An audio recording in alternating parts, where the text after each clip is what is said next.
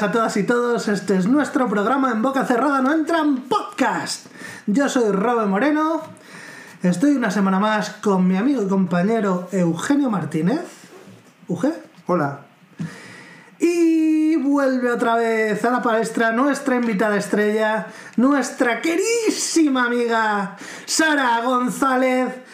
Un saludo, Sara, ¿qué tal? Hola chicos, muy bien. Qué bueno verte. Encantada de volver una vez más. Ya tenía ganas. Qué bien. Pues nosotros ya sabes que cada vez que vienes nos alegras el día. Además, eh, La semana entera. Como- El año. siendo eh, la, la tercera persona más activa en nuestro, en nuestro grupo de Telegram, que eres, aparte de nosotros dos, y bueno, y hasta hace bien poquito, la única persona que sacaba temas de vez en cuando y tal. Varios de estos temas, pues eh, Uge ha ido diciendo, cuando venga Sara tenemos que hablar de esto, cuando venga Sara tenemos que hablar de esto. Pues, Creo que estoy No preparado. sé, tengo uno en mente que es lo que os envié, que me dejaron en el buzón, esa pedazo de publicación magufa, vamos a llamar. Que no tiene desperdicio, porque además da consejos sobre salud. Es, es que lo tiene todo, es, es, es fantástico. Maravilloso. Es como la botica del abuelo, versión ahí buzonera. Maravillosa. Y otra de esas cosas, que la tengo yo por aquí guardada en el móvil, y si queréis, podemos ir rompiendo el hielo con esto, que me parece un tema así ligerito para empezar, para romper el hielo, antes de ir. Qué calor. El otro día hacía mucho frío aquí, hoy hace mucho calor. Yo he venido abrigada, porque como sé que Robe es caluroso, digo, igual no tienes ¿Y no mucho tienes calor? Ahora estoy bien. Yo estoy muerto de calor. Pero no vivo solo. Quítate la ropa. Ay, pirata. Dímelo luego. Que duermo solo, además. ¿No duermes solo? Sí. Coño, pues échate las gatas encima o algo. No, no, las dejo en una habitación para que no me despierten. Porque si no se pelean entre ellas. Pero no te dan calorcito las gatas si te las pones encima. Sí. Pero. No te van Me da miedo moverme y aplastarlas. Tú tienes gatos, tú como. Son muy listos. En cuanto mueves un poco la pierna se levantan. Lo que pasa es que sufren porque, claro, están ahí tan acurrucaditos. Te vas a girar tú la pierna porque están durmiendo justo en tus piernas para que no puedas girar. Y en cuanto notan que te vas a mover, se van. No les aplastas. Uno es muy listo, el otro no es nada listo. Estoy seguro que uno moriría el primer día. Eh, yo soy a tope con Darwin, quiero decir. La selección natural Sí, yo sí, pero no con mis gatos. El otro día me preguntaron, ¿tú sabrías, si tuvieras que salvar a un gato o a un desconocido, ¿a qué salvarías? Y digo, si tengo que matar a un desconocido con mis propias manos, le mato. Pero mi gato es mío. Es como mi hijo. O sea, la típica discusión de si las personas están por encima de los animales, para ti ni de coña. Sí, las personas están por encima de los animales, pero esto puede dar lugar a un... Es que a lo mejor me amplío. Esto es peligroso. No, no, no porque sea peligroso, todo lo contrario. Yo antes estaba muy angustiado por esta idea y porque decía, joder, es que o sea, con cualquier cosa me angustiaba. Hasta tenía un sistema existencialista, ya hemos hablado de esto un poco. Ah, Decía, me compro un aparato electrónico, yo sé que esto ha habido niños entonces debería comprármelo, joder, estoy colaborando con la... Bueno, estaba angustiadísimo con esta idea de la náusea de comprarme cosas sabiendo que podía matar a gente con mis compras. Hasta que un día supe que había una monosfera, monkey sphere es el término en inglés. Y la monosfera dice Esa que... monosfera no viene de, de una sola cosa, No, viene de los monos. de los monos. Por eso sí, muy. Lo que dice es que los monos pueden reconocer hasta 500 monos. A partir de ahí, el resto de los monos es imposible que los memoricen. Si los monos son 500, nosotros a un número mucho mayor sin determinar, pero tiene un límite. Entonces, a partir de un número de gente que conocemos, el resto ya son masa. Y es imposible genéticamente que me importe. Con lo cual, mm, ya no me siento culpable y ya sé que quiero más a mi gato que está más cerca que al otro. Pero una cosa es que no los conozcas y otra es que no te importe. No, bueno, por supuesto, si yo, si yo quiero salvar a toda la humanidad y por eso tengo las ideas que tengo. Otra cosa es que me importe más mi gato o no. Pero menos mal que no estoy en YouTube porque si no se vería ahora cómo mis cejas han subido hasta el techo. Que sí, hombre, mis ideas, yo tengo unas ideas políticas porque quiero ayudar a la humanidad de gente que quiere matar a gente. Yo quiero matar a la gente que quiere matar a gente. Por eso no hay política en este programa. Mejor, mejor. Joder. A ver, tengo aquí un, art- una- un artículo, no, es una imagen que compartió Sara y que creo que va a dar jueguillo para romper el hielo a este episodio. Notes Ah. from the past. Sí, muy buena. Notas del pasado. Sí. ¿Vale? Estos son mm, unos textos aquí que ¿Me la vienen seleccionados tenerla un poco a mano? Eh, Esto sí. es del cómic este que me recomendó G hace millones de años, que es maravilloso, y cuando estoy alguna vez aburrida lo miro así en random. a Tiene ver dos qué me libros sale, y me salió eso un día en random. Dos libros Sí, lo fantásticos, sé, me los recomendaste Los también. tengo en casa si los quieres. Pues básicamente son citas de gente del pasado que hablaban, hacían predicciones del futuro o simplemente hacían comentarios que podemos ver si aplican o no aplican a la realidad de hoy. Empezando por nuestro amigo Christopher Baldwin. Christopher Baldwin. No tiene nada que ver con Alec Baldwin, entiendo, y con los hermanos Baldwin. Pues a lo mejor es un familiar lejano. Baldwin no es muy conocido, ¿no? ¿Cuántos más Baldwin conocemos aparte de los Baldwin? es que son muchos hermanos. Eh, son muchos Pero hermanos. son Muchos hermanos, pero eso depende de uno. Es al revés. Puede que sean eh, tatara, tatara, tatara algo o no. ¿O no? ¿O no? Pues decía, eh, iba a leerlo en inglés, pero casi mejor lo voy traduciendo directamente. Es deseable eh, que cada cosa imprimida sea preservada, porque no podemos decir cómo de útil puede resultar dentro de dos siglos. Eso está bien. Eso está bien. Está bastante bien. Está bien porque además sabemos hoy en día que todo lo van modificando, así que tener tu propia copia de ciertas cosas es interesante. Y además ahora guardamos todo. Ya he contado esta idea de que cada vez vamos guardando más información y vamos creando más información, ¿verdad? Sí. Pues no la repito. A mí me gusta cuando, o sea, a mí esto lo que me evoca es a las pirámides de Egipto, que por el hecho de que se haya perdido cómo las construyeron, la gente eh, directamente piensa en aliens. ¿Cómo construyeron esas pirámides? Pues no se sabe. Ah, pues aliens. Alguien lo habrá construido. De todas formas, ahora mismo está el tema calentito con eso, ¿eh? ¿Otra no vez? Sé, no sé. Nos sigue calentito. Hay como una especie de vuelta a la estupidez. Bueno, últimamente. Es que la, la estupidez creo que es cíclica. Sí, nunca se fue, pero parece que está volviendo con más fuerza. Pero ¿por qué dices lo de que últimamente? ¿Qué es lo que has visto últimamente? Sí, siguen esto? hablando de, de los temas de que sí que hay, ha habido contactos y bueno, al final va a resultar que lo de Expediente X... Ah, hombre, bueno, después de lo que dijo el Congreso, ¿os acordáis? No, pues que luego ha seguido, lo que pasa es que no lo publican todo. Yo es que sigo a un chaval, bueno, chaval que tendrá más años que yo, que es profesor en Valencia, que le seguía por otros temas y escribe mucho sobre esto. Yo soy un chaval de Vamos, yo 80 años. Considero que no estamos solos en el universo. De que hayamos tomado contacto, ¿no? Yo no me puedo pronunciar, pero obviamente no, no creo que seamos la única forma de vida que ha surgido.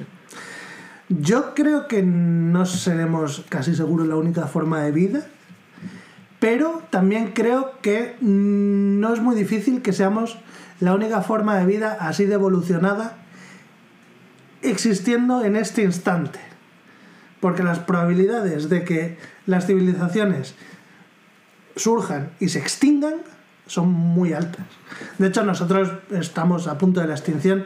O sea, Bueno. el, el Putin, el Putin se le 7.000 cruza el millones. cable un día, te, te pulsa el botón rojo y a tomar por culo el planeta. No o sea, creo que será Skynet, pero sí. Eso pasa con cualquier político que tenga. O sea, ahora mismo hay otro haciendo un genocidio que también tiene armas nucleares. Que sí, sí, pero, Y a nadie se ha cruzado nunca el cable. Y ya han vivido muchas ocasiones. pero no se, pero se puede. O sea, que, Sí, bueno, pues que la extinción- atómica de Rusia o, o Israel no van a decir todos los demás, vamos a lanzarlas todas, nosotros también. Lo que te quiero decir es que Henry Kissinger se ha muerto, que es el que se inventó eso. ya, ya Esa sea idea. por un, por un asteroide, como les pasó a los dinosaurios, ya sea por un por una, un pedo solar, ya sea por... Hay tantas cosas que pueden pasar para que nos extingamos, más todas las que nosotros mismos como especie podemos hacer para extinguirnos, Bueno, ahora somos 8.000 millones, estamos lejos de la extinción. pues Muy lo de lejos... Yo lo que Yo creo... estoy con Robert. Es tu opinión, yo creo Yo, que no estoy- yo creo que es fácil acabar de repente que alguien al final sí que se le acabe yendo la pinza a alguien o a algo. Claro. Tú eres más, tú eres más partidaria de que vamos a morir por Skynet. Yo soy más partidaria de que no digo, no sé si será porque Skynet sea inteligente y decida que no merecemos seguir aquí o porque alguien tenga un Skynet para su uso, no uno que quiera ir por libre, sino uno que esté dispuesto a trabajar y también decida que es la mejor opción. Claro. Y, y- El reducir la población masivamente, por ejemplo. No sé si aniquilar, pero reducir masivamente. Eso no es extinguir. De hecho, reducir la población bastante nos ayudaría. Realmente creo que tú pusiste que eh, no era necesario más de un... O sea, el número era pequeño. Sí, era necesario pequeño, para eran- seguirse no reproduciendo sin generar defectos genéticos graves. Eran unos cuantos y cuanto más. Necesariamente, quiero decir. A lo mejor imagínate que el número mínimo vamos a poner que son 50. Pero de esos 50, a lo mejor todos quieren acostarse con, con la misma, ¿sabes? Bueno, a lo mejor no es necesario ni acostarse, dependiendo de la tecnología que exista Ya. en ese momento. no les vas a quitar, la, se ha muerto toda su familia. Sí, pero digo para tener ¿no? hijos, que pues, se podrán acostar, pero la parte de tener hijos a lo mejor pueden hacer Ah, sus propias sí. combinaciones Ah, ahí pensado. adecuadamente. Muy bien, muy bien, muy lista. Ya os he dicho muchas veces que yo leí Brave New World y ya eso me quedó grabado en mi adolescencia. Gran libro. Bueno, eh, lee la siguiente, Uge, dale.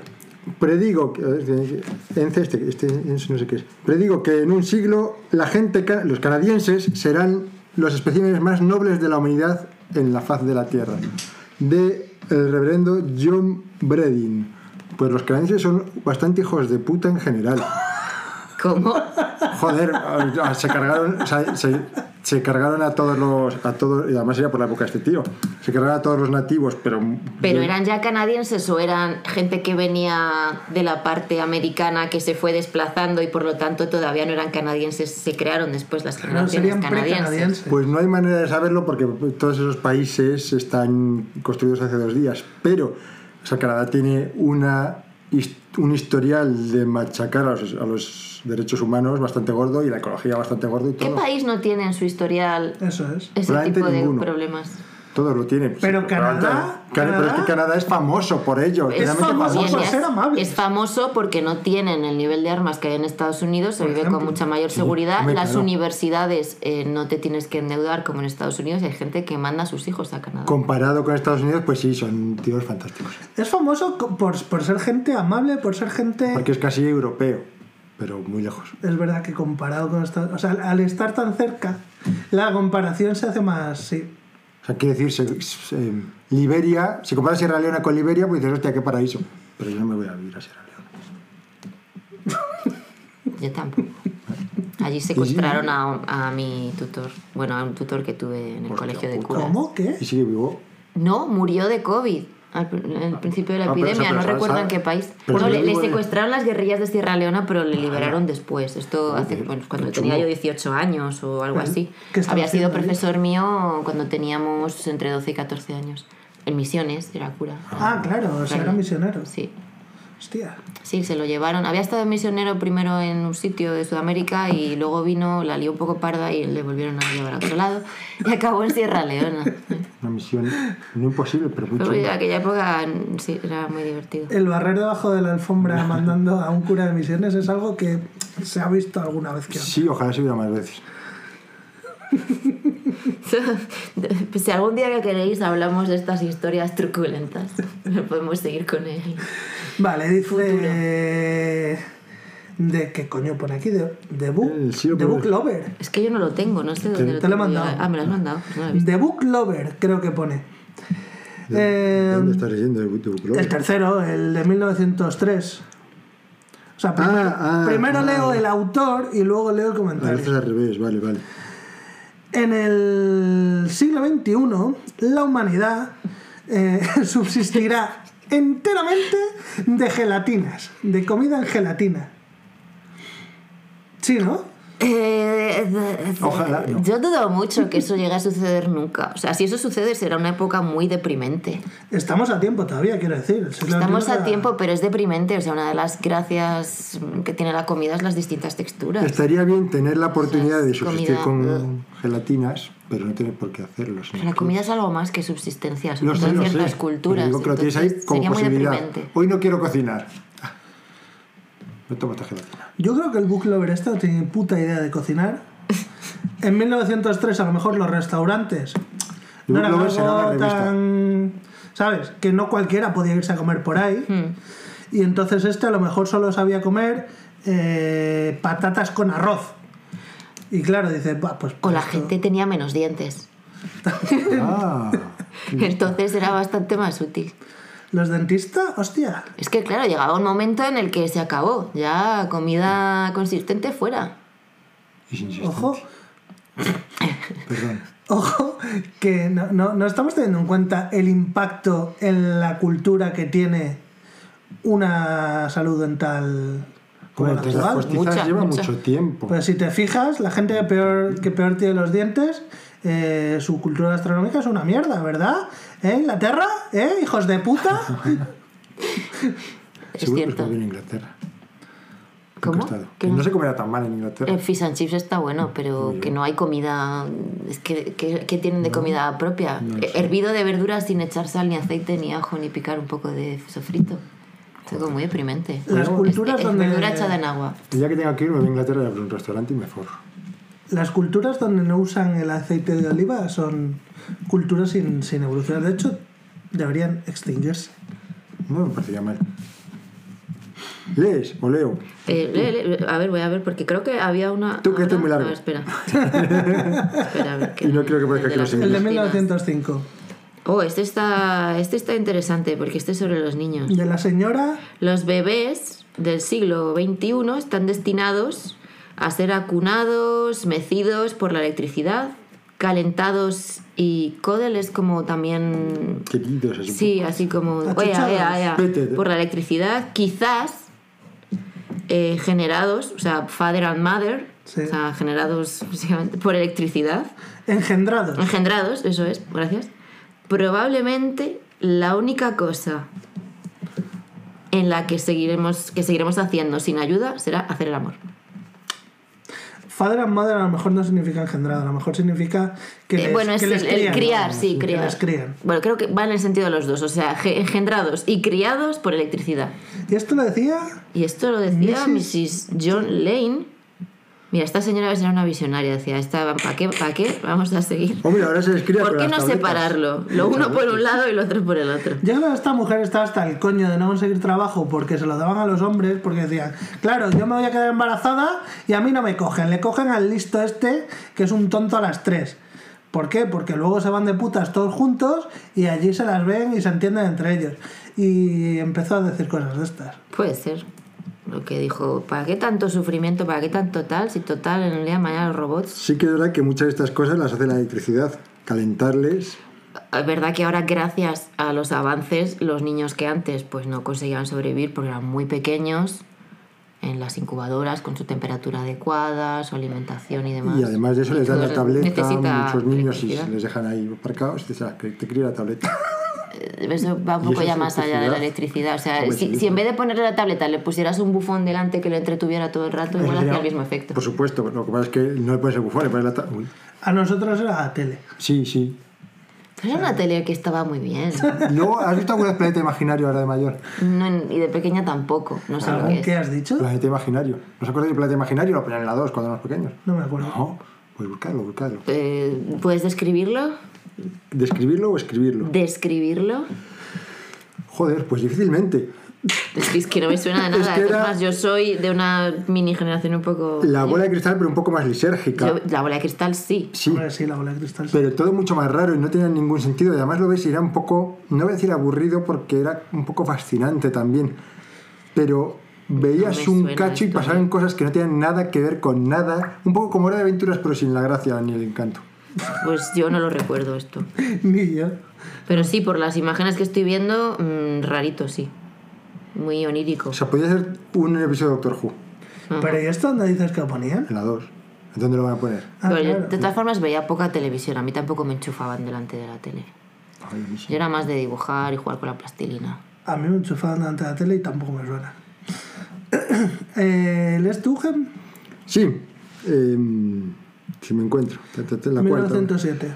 Nueva York. Hoy día, en la ciudad de Nueva York, se hablan 66 lenguas distintas. De aquí a un siglo habrá probablemente solo una. Bueno, Dos. dos, sí, mayormente dos. No creo, seguramente se hablen bastante más. Lo que es que no se habla mayoritariamente, mayoritariamente se hablará una o dos. Mayoritariamente dos. Pero aquí Mayoritariamente, seguramente tampoco se hablen mayoritariamente 66. mayoritariamente inglés y español, pero hay una tercera que está haciendo así. Y a lo mejor de aquí a 100 años, esta, esta predicción me la podéis apuntar, ¿vale? Podcasters del futuro, del siglo 22. Yo digo que en Estados Unidos, dentro de 100 años, en Nueva York concretamente, Solo se va a hablar chino. Hostia. Chino. No, seguro que no. Es que es demasiado esfuerzo incluso Es para los hijos de los chinos. De hecho, los chinos, muchos van dejando de aprender las palabras y usan el pinyin, que es el sistema fonético. Bueno. Pero da igual, pero es hablar chino, igual. Bueno, sí, vale. Sí, pero es que ya está es complicadísimo de pronunciar también. Chen, Pero chen, que, chen, que chen. tienen su propia cultura, o sea, que allí hablan que chino. te- La cuchilla tiene su propia cultura. O sea, me refiero que, que no están mezclados, no, no son como, como, pues yo sé, como los italianos, que allí italianos ya pues no tienen tanto gueto, ya no están completamente difuminados dentro de los americanos. Sí, pero es que no. O sea, tú puedes aprender inglés y francés y alemán y, y- y italiano y lo aprendes y lo hablas, pero el chino no. O sea, el chino también, pero requiere muchísimo más esfuerzo. Claro, es que el chino... Entonces lo- los chinos lo hablan hablan- otras cosas, pero nosotros no vamos a hablar De chino. todas formas, en un momento dado se entenderá todo. O sea, llevaremos un Ah, sí, además, ya no ya nada. está. Ya es no- posible. Es posible, En pero... un momento dado eso ya lo venden. O sea, quiero decir, una cosa es... Sí, pero digo, ya metido en tu cabeza. A lo mejor Claro, todavía. eh, una cosa es que ahora mismo haya traducción simultánea, que para la traducción simultánea es alguien te lo dice en un idioma y tú lo estás escuchando en otro que tú entiendes. Sí. Pero en el futuro a lo mejor ni siquiera existe ese concepto de traducción. A lo mejor no es necesario hablar. Sería lo ideal. Claro. Transmitir mensajes, porque se pierde mucho, de la cabeza del lenguaje se pierde mucho. De, en- o sea, esto, es- bueno, esto sabes lo que es, lo de, lo de mensajero, medio y, y receptor. Lo habéis estudiado los dos, los tres, y supongo que todos nuestros entes, porque están en todos los sitios. Pues en cada uno de esos pasos se pierde muchísimo. O se ganan cosas bonitas. Se pueden ganar cosas bonitas, pero Se ganan normalmente no es lo que se quiere Yo enviar. estoy más de acuerdo con la visión de ganar matices. Me, me daría pena que se dejara de hablar y solo se también. transmitiera el pensamiento directamente. Ay. No solo se ganan matices, sino Pueden que... ganar muchos más matices porque el pensamiento puede incluir palabras, pero las palabras no pueden incluir pensamiento, pueden incluir una triste visión del pensamiento. El, el tono y todo es esencial a Se día puede incluir también el pensamiento. O sea, yo puedo, en una imagen puedo escribir La palabras. música, la gente que canta, que Yo solo te transmiten ahí Sí, su, pero su yo- visión de la canción. No. Claro, eso ahí sería solo eh, autotune. Ahí ya sería todo con autotune. Claro, el otro día canté en el, en el podcast y, no, vi- y Robin no era capaz de, de saber qué canción era y mira que era famosa. Bueno, pero es entonces, que... si cantara con la cabeza. Eso me recuerda a cuando hizo lo de Buri, lo de que le puso y le adivinaron la canción. No sé qué canción. Sí, era. de España, creo. No, era, no, era el himno de España. Sandstorm. Era un de sí, era Sandstorm de Darud de algo sí. así. Así. Ah, en fin. Bueno. Eh, va, siguiente. Eh, ta, ta, ta, ta y vamos por 1908, ¿verdad? Estamos después del sí. de Nueva York, sí. Eh, pues William Carey Jones dijo, a menudo pienso, lo que es interesante en la historia es ¿Qué hacer... interesante historia estamos haciendo? Ah, ¿qué, qué historia interesante estamos haciendo para los estudiantes del siglo XXI? Yo creo que en el siglo XXI a nadie le importa esta parte de la historia. Es verdad que no es una historia especialmente interesante, O sea, no son años tampoco... William Carey Jones. Eh, 1908. O sea, re- realmente de la parte de la revolución industrial tampoco hay tantas películas. mm, No, y, O sea, de, la época justo antes de la Primera Guerra Mundial hay Eso muy es. poco. O sea, Sí, justo estaba a punto de tener la Primera Guerra Mundial que lo iba a opacar todo, pero es que ya la Segunda hizo obsoleta la Primera. Ya, a partir de que la Segunda Guerra Mundial ya solo se habla de eso. es que para atrás era todo muy parecidito. Hombre, la, la revolución industrial fue ahí un tema, Muy películas bastante buenas, pero. pero no, no está muy explotado. O sea, sí que hay un gusto de cierta, no sé llamarlo tribus, ¿no? Que es el rollo este steampunk, Sí. que va un poco con, con también la moda de esta época y con el concepto de los inventos, pero que todavía pues era cosas muy rudimentarias. Entonces sí que hay ese, ese toque, pero no hay tantas, no hay tanto arte relacionado con esto como hay de otros temas. Sea, la Edad Media, es en plan de, venga películas de la Edad Media, venga los templarios, las cruzadas, los Diez castillos. años después llegaron los años 20 y por lo menos ya ahí sí que hay cosas sin música También y todo. es cierto que los años 20... Pero es que como más 1908 No, pero lo de Steampunk, ojo, que, que no te falta tal. Me estaba acordando ahora mismo de Wild Wild West, una película malísima de Will Smith, que mola un montón, sobre todo el imaginario. eh, eso, la peli es horrible, pero es La verdad que malísima, estéticamente está bien. Está guapa. Sí, sí, está mala que es buena. Eh, Sí, bueno. sí, yo diría que es de esas que de mala es O buena. sea, yo la he visto en 2020, pero no la había visto antes y pensé, va a ser una mierda, estaba echando la tele, estaba con un niño aquí. Y dije, ah, pues mira, pues vamos a dejarla de fondo. Y me pareció divertida para lo que esperaba. Yo cine era mala. verano. Sí, sí, es mala. Mala. Sara. A ver, siguiente, que se me esto. A ver. ¿Por qué? Ah, esta que la he leído antes. China podría ser un gran mercado de zapatos en una década o en un siglo desde ahora. O sea, a partir de un siglo o una década. Pues hombre, de zapatos solo no. Pero está claro que de temas relacionados con la moda, sí. Sí, razón no le falta. Con la moda. China es el mayor exportador de, de temas de fast fashion. ¿Ah, sí? hace 20 años o un poco más, las grandes cadenas que había aquí, tipo Zara, Ujú. fabricaban en España y Portugal. De eso no queda nada. O sea, empezó a ser de repente todo China, China, Made in China, Made in China, Made in China. Luego ya empezaron a hacer en países todavía más baratos porque China ya empezó a subir. Sí. Y ahora ya no es que sea eh, las europeas o las americanas venden Made in China, eh, China vende Made in China. O te vende Made in otros países, como que es suyo, pero lo, lo traen también otros países. O sea, hay gigantes enormes del tema de la moda y tienen muchísima industria textil. Uh, que estén dando Y habéis oído hablar de los sweatshops. Esto, No, los- ¿qué son donde cose la gente ahí Ah, 20 sí, horas sí, sí, diarias, eh, Sí, cosiendo sí, que sí, sí. algunos se han caído. Yo creo que los que se han caído, que ha sido más famoso, era en la India. Pero esto era parecido. O sea, la gente viviendo en ciudades que se dedicaban a hacer vaqueros y estaba el cielo azul de los Hola. tintes. Eso salió hace como 10 o 15 Joder. años, las noticias. Estaba todo contaminado de los tintes de los vaqueros y había un polvo azul en el aire, estaba la ciudad era azul. Hostia, tú. La pues, como ciudades masivas la gente que duerme en las factorías. Además es que era famoso porque la gente iba a trabajar, pues que dormían allí. Para no perder tiempo yendo a casa, ahorrar, ahorrar, ahorrar, ahorrar y luego ya, bueno, cada uno montar su negocio o morirse por el camino, claro. Otra revolución industrial, un poco distinta, interesante. Un poco peor. No, tampoco. las- Bueno, no sé si un aquí- poco peor, porque la otra era fina también, ¿sabes? Allí en los telares, los niños te cortaban la mano, el pie, eh, si estabas enfermo te echaban, no cobrabas. Los niños ahí haciendo las cosas finas. La, última revolución industrial de la inteligencia artificial está siendo bastante más simpática. Porque lo que Va es- para adentro. No, no, porque lo único que hay son artist- a- artistuchos quejándose de- Artistuchos. Quejándose, que son los que se quejan. Los buenos no se quejan. No lo sé, no. ¿Quién son los buenos? Los que dibujan bien. Los que aprovechan y dicen, hostia, esto es una idea fantástica, la veo usar yo también. ¿Pero son los buenos o los listos? Eh, ah, yo, los que veo que se quejan son Lulogio, el, de- el quecho invencible. el- O sea, la- tú estás sí. hablando de gente concreta, Sí, y luego todos los demás son gente que hace furries. ¿Eh? ¿Qué? Gente que dibuja furries. Furros.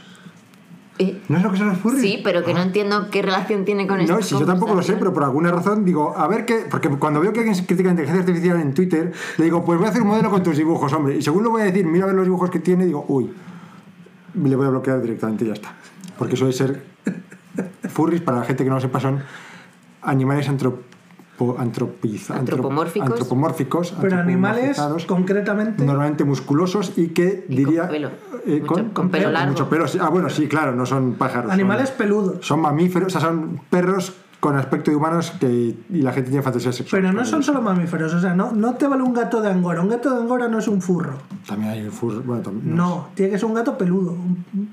Ah, de Angora son los... Los de Angora son de sí. mucho pelo. No, sí, los. sí, sí, ¿cuáles sí, son los? te refieres a los que A no los tienen pelo los asquerosos. egipcios. Ah, eso, los Sí, egipcios. furry viene de fur, que es pelo. Sí. Furry sería peludito, sí. Pero vale. O sea, mi O sea, gato puede es furry, ser un pero no es... oso, una oveja, Ah, un sí, gato, sí, perrito. ay, ay, ay, ay. Bueno, esos gatos también son bastante asquerosos. Sabéis que no dejan pelo, pero dejan manchas marrones Pero porque van a ser asquerosos, son gatos. Dejan manchas de A sudor. mí me da pena porque es como no marrones. tienen pelo, pobrecillo. Tienes que pero- lavar la ropa cuando se te pegan encima. Yo no sabía lo de las Claro, la de los no. pelos no. Son La de como, pelos también, pero es distinto. Yo puedo ir con pelos de gato, pero no vendría con manchas marrones. son como mustélidos esos gatos. Eh, no sé qué es eso. Tendrán alguna grasilla para protegerse. Sí, sí. es- Los sí, mustélidos muy- son los asquerositos. mofetas, hurones, Es que ese lo- tipo de... Sí, los roedores tienen mucha grasa y huelen muy mal. Ah. Los hurones huelen muy mal. Sobre todo algunos que hemos conocido olían muy mal. Odio los putos hurones. Venga, Por cierto, ya salió lo de sexo con hurones. que vosotros no salió en un comentario que os puse de sexo con hurones, no sé por ¿Qué qué. era eso? ¿Cuándo? Que porque estáis hablando de que había vídeos porno de todo y creo que os puse sexo con hurones, que era un tema de la Campus Party. Que no sé si os lo conté ya, que la gente pues ponía búsquedas de porno, porque era todos los ordenadores, todo el mundo Sí, compartiendo su porno. Las LAN party Y en se general son puso para de eso. moda ese año, era ahí el hashtag, era porno con hurones. Y hubo chicas que grabaron vídeos haciendo, ah, porno con hurones, haciendo el tonto, pero no había ningún vídeo de porno con hurones por ninguna parte, todos eran fake. Me alegro bastante. De hecho, el animal no puede consentir. Pero con estuviste, hacía mucha gracia. estuviste intentando encontrar un vídeo genuino de porno con hurones. No, yo no, pero en el chat la gente estaba escribiendo, he encontrado uno. Y luego pues eran eso, dos chicas de la campus haciendo el tonto o no me acuerdo qué más cosas. Pero bueno, lo bonito de la campus era que igual ibas a buscar porno con hurones y te ponían una serie buena o al revés, ibas a buscar la serie buena y te encontrabas con porno de vete a saber qué. La zoofilia es siempre abuso sexual. No sé si lo he contado alguna vez, pero si, si habéis vivido los tiempos en los que te bajabas del emule películas, que tú estabas buscando a lo mejor la película, la, la última película de moda, Sí. y te bajas era porno, y os preguntáis, ¿por qué cojones hacen esto? Yo tengo un amigo que eh, le cambiaba los nombres a las películas porno para que su hermana que usaba también su ordenador pues no supiera que eso era porno. Y claro, las, las cambiaba de nombre estaban compartidas en el emule. Así se generaban este Pero no solo eso, también decían que conseguías en los servidores, tenías al subir, al poner. Ah, bueno, es distinto. Al compartir porno en los servidores. Pero si no sabes qué es porno. Claro, sí, es verdad, es verdad. Está diciendo tontería. Bueno, Eh, No sé, ¿no? a lo mejor querían compartir su porno por X razón mm, y era en plan de si lo pongo con otro nombre no lo van a descargar, pero oye, les va a dar una grata si lo han sorpresa. hecho ellos propio, me parece adecuado. Si es porno de otros, es compartir su porno. Bueno, Bueno, perdón, el porno que tenían descargado por el cual no habían pagado. ¿para qué quieren compartir? Bueno, no, no, ya está. No sé qué le tocaba. A mí, no podemos settle, no podemos eh, apaciguar, parar, eh, eh, eliminar el problema. Y hago aventura una profecía que Solucionar, quizá. ¿no? eh, solucionar, sí, Resolver. resolver el problema en este caso. Una profecía que quizá dentro de un siglo esta cuestión podría volverse a ver en una sociedad futura y discutida y podría ser discutida tanto como esta noche. Doctor Barton Hirsch sobre el aborto. Esa estaba, o sea, cuando lo leí es totalmente tal cual, o sea, esto nunca se va a resolver. Eh, yo creo que se. Bueno, Yo creo que soy- nunca yo soy se muy va a optimista. resolver. Siempre hay algún imbécil. Pero yo creo que la cosa está resuelta. No está resuelta. O sea, porque. ¿Tú has leído Billions and Billions? ¿O es Millions and Millions? Ya no estoy segura. No lo de. Carl Sagan. Pues tiene una parte sobre este tema que es súper bonita, te la recomiendo. Me voy a leer. Porque, bueno, es un libro que escribió poco antes de morir. Y es un libro precioso. Y hay una parte en la que habla de esto. Y de cómo nos... Al fin, es que es, es imposible poner de acuerdo a todo el mundo. Messi. Ya, no, ya. Vamos No, a ver, no. es que claro, Que- es imposible poner de acuerdo a todo el mundo, pero yo entiendo Y el argumento con la que Tierra quiere decir- redonda. El argumento que, que es que no es un tema moral el que la Tierra sea redonda. No, pero lo otro tampoco. El argumento que Uge esgrime es eh, simplemente dar libertad. El que no quiera que no lo haga y el que quiera que lo pueda hacer. Hasta cierto. O sea, yo entiendo que cuando el niño tiene cerebro ya se puede empezar a convertirse en un tema moral. Pero antes de que el niño tenga un cerebro, También es verdad que es un margen arbitrario totalmente. no, arbitrario no. Normalmente se pone los, se hace con los cuatro meses el aborto, suele ser hasta los cuatro meses cuando ya empieza a tener un cerebro. Tampoco con tus ideas sobre este tema. Sinceramente, como tú nunca vas a estar embarazado, no sabes lo que es llegar y que te hagan una ecografía y digas, mira, eh, estás embarazada en nueve semanas y veas lo que ya es con nueve semanas. cuánto es. Pues muy poco y ya tiene de todo, o sea, es increíble. Nueve semanas son dos meses y algo. Dos meses ya. Ah, Yo te digo que, que las ideas también puedes, o sea, yo, bueno, respeto también la, la libertad de la gente y demás, pero es verdad que cuando también lo has vivido tú en primera persona, ves las cosas de una manera un poco diferente. Sí, si yo no obligaría a nadie a abortar. Que no es una. O sea, yo entiendo que no haya que castigar ciertos supuestos, pero que no es algo fácil y también entiendo que hay gente que no está de acuerdo. O sea, es que lo entiendo. Entiendo por qué la gente puede no estar de acuerdo. Entonces, creo que nunca va a estar toda la humanidad a la vez de acuerdo con esto. Parte de mi familia decía que la píldora abortiva o masturbarse era aborto. Claro. Es que la gente que se masturbaba iba al infierno. es que ese es el problema con estas cosas, que dónde pones el límite. Porque el límite al final sí que es arbitrario. O sea, dices, no es arbitrario cuando tiene, biólogos. cuando tiene un cerebro, sí. Que un biólogo te puede dar una respuesta más informada, pero al final es, es, es una cuestión ética. Entonces, por mucho que un biólogo tenga datos... Pero entonces también, eh, si tienes un sueño por la noche y has eyaculado, eso también es aborto. Según ellos, no, no porque no es voluntario. Ah, sí, no es Entonces Dios ha querido claro. que... Ah, claro. Es, ¿Ves? Hombre, siempre hay gente que es especial. Sí, sí, sí, bueno. Pero es divertido, ¿no? Supongo que te diviertes discutiendo con esa gente. Se fueron muriendo unos y otros. Le, he encontrado... les fueron abor- la vida les fue abortando. Hemos ido pe- perdiendo el contacto. Uno se murió, el con el que más discutía. Si yo les quería mucho, eh, que conste. Y uno de ellos le vi hace poco y era un chico que era, an- era homófobo, por supuesto, era absolutamente religioso, etc. Y ahora tiene una academia de baile y es grande, fuerte, tiene un melenón y, y va a hablar de la naturaleza y la profecía del águila y el cóndor y cosas así. Tipo estos los espejos isénicos, esos que vimos, pues ese estilo. Y se ha vuelto gay, por fin. Eh, no creo. Salió del armario. No lo sé, pero no, no creo. Además tiene pinta de follador. De follador. Se casó, estuvo en su boda, recuerdo, de follador de 18 años. hombres fuertes y musculosos. No, ¿Y cuál es el aspecto de un follador? eh, no sé, hay muchos aspectos. Eh, O sea, un follador no, tiene, no hay un aspecto único. Pero cuando ves a gente así, muy, muy guapa, muy, que va muy. Este no es muy guapo. Es Pero bastante no guapo. se sí, supone es- que luego hay sí es guapo. guapofobia y todo eso. Sí, también hay guapofobia. Entonces. Una cosa no quita la otra. Ah. O sea, pues, pues, y además hay guapofobia, pero también hay. Es complicado esto. hay guapofobia, pero también hay ciertas ventajas. Todo tiene sus ventajas y sus inconvenientes. Tú eres guapa. No te das la Sí, guapofobia. pero- Pero... también te puedes acostar con quien tú quieras. Porque, o sea, tú me ves y piensas, esta está todo el día con todos. No, pienso, esta se puede acostar con quien quiera. Mm. Y eso también lo pienso de este chico. Y al conocerle de Pero pequeño. son dos cosas distintas, el poder y el hacerlo. eh, ya, ya, sí. O sea, tú estás considerando que él era un gran follador. No, es que tener pinta de follador para un G es que podría. Que puedes elegir. follar. Claro. Ajá. Y Vale. estoy seguro que este chico puede y lo hace. Porque no, no. Te lo estaba arreglando, un G. Venga, voy a leer yo la siguiente. Sí, por favor, desembarranca. Eh, en el siglo XXI creo que todos seremos telépatas.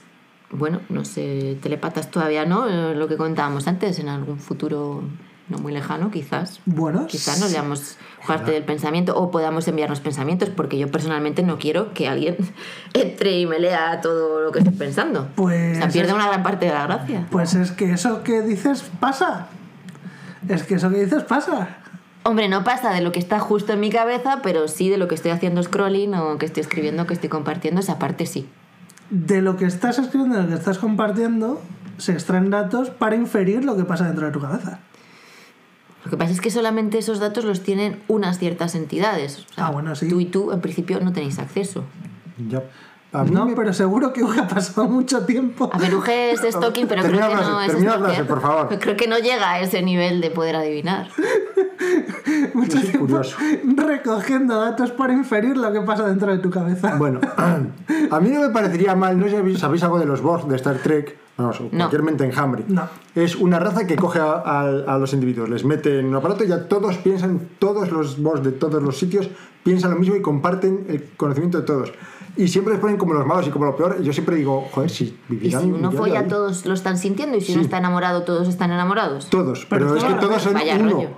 O sea, con lo cual uno sí, o sea, no, no tiene sentido que. Pero es uno con 50 millones de cuerpos. Esos cuerpos, cada cuerpo puede hacer una O cosa. sea, tú estás ahí a tu rollo y de repente orgasmo. Eso Porque mal- otro.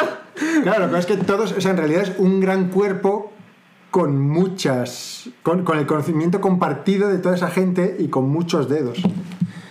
Y te digo una cosa, o sea, tú estás ahí tan tranquilo y de repente orgasmo, ok, pero tú estás ahí tan tranquilo y de repente... Muerte.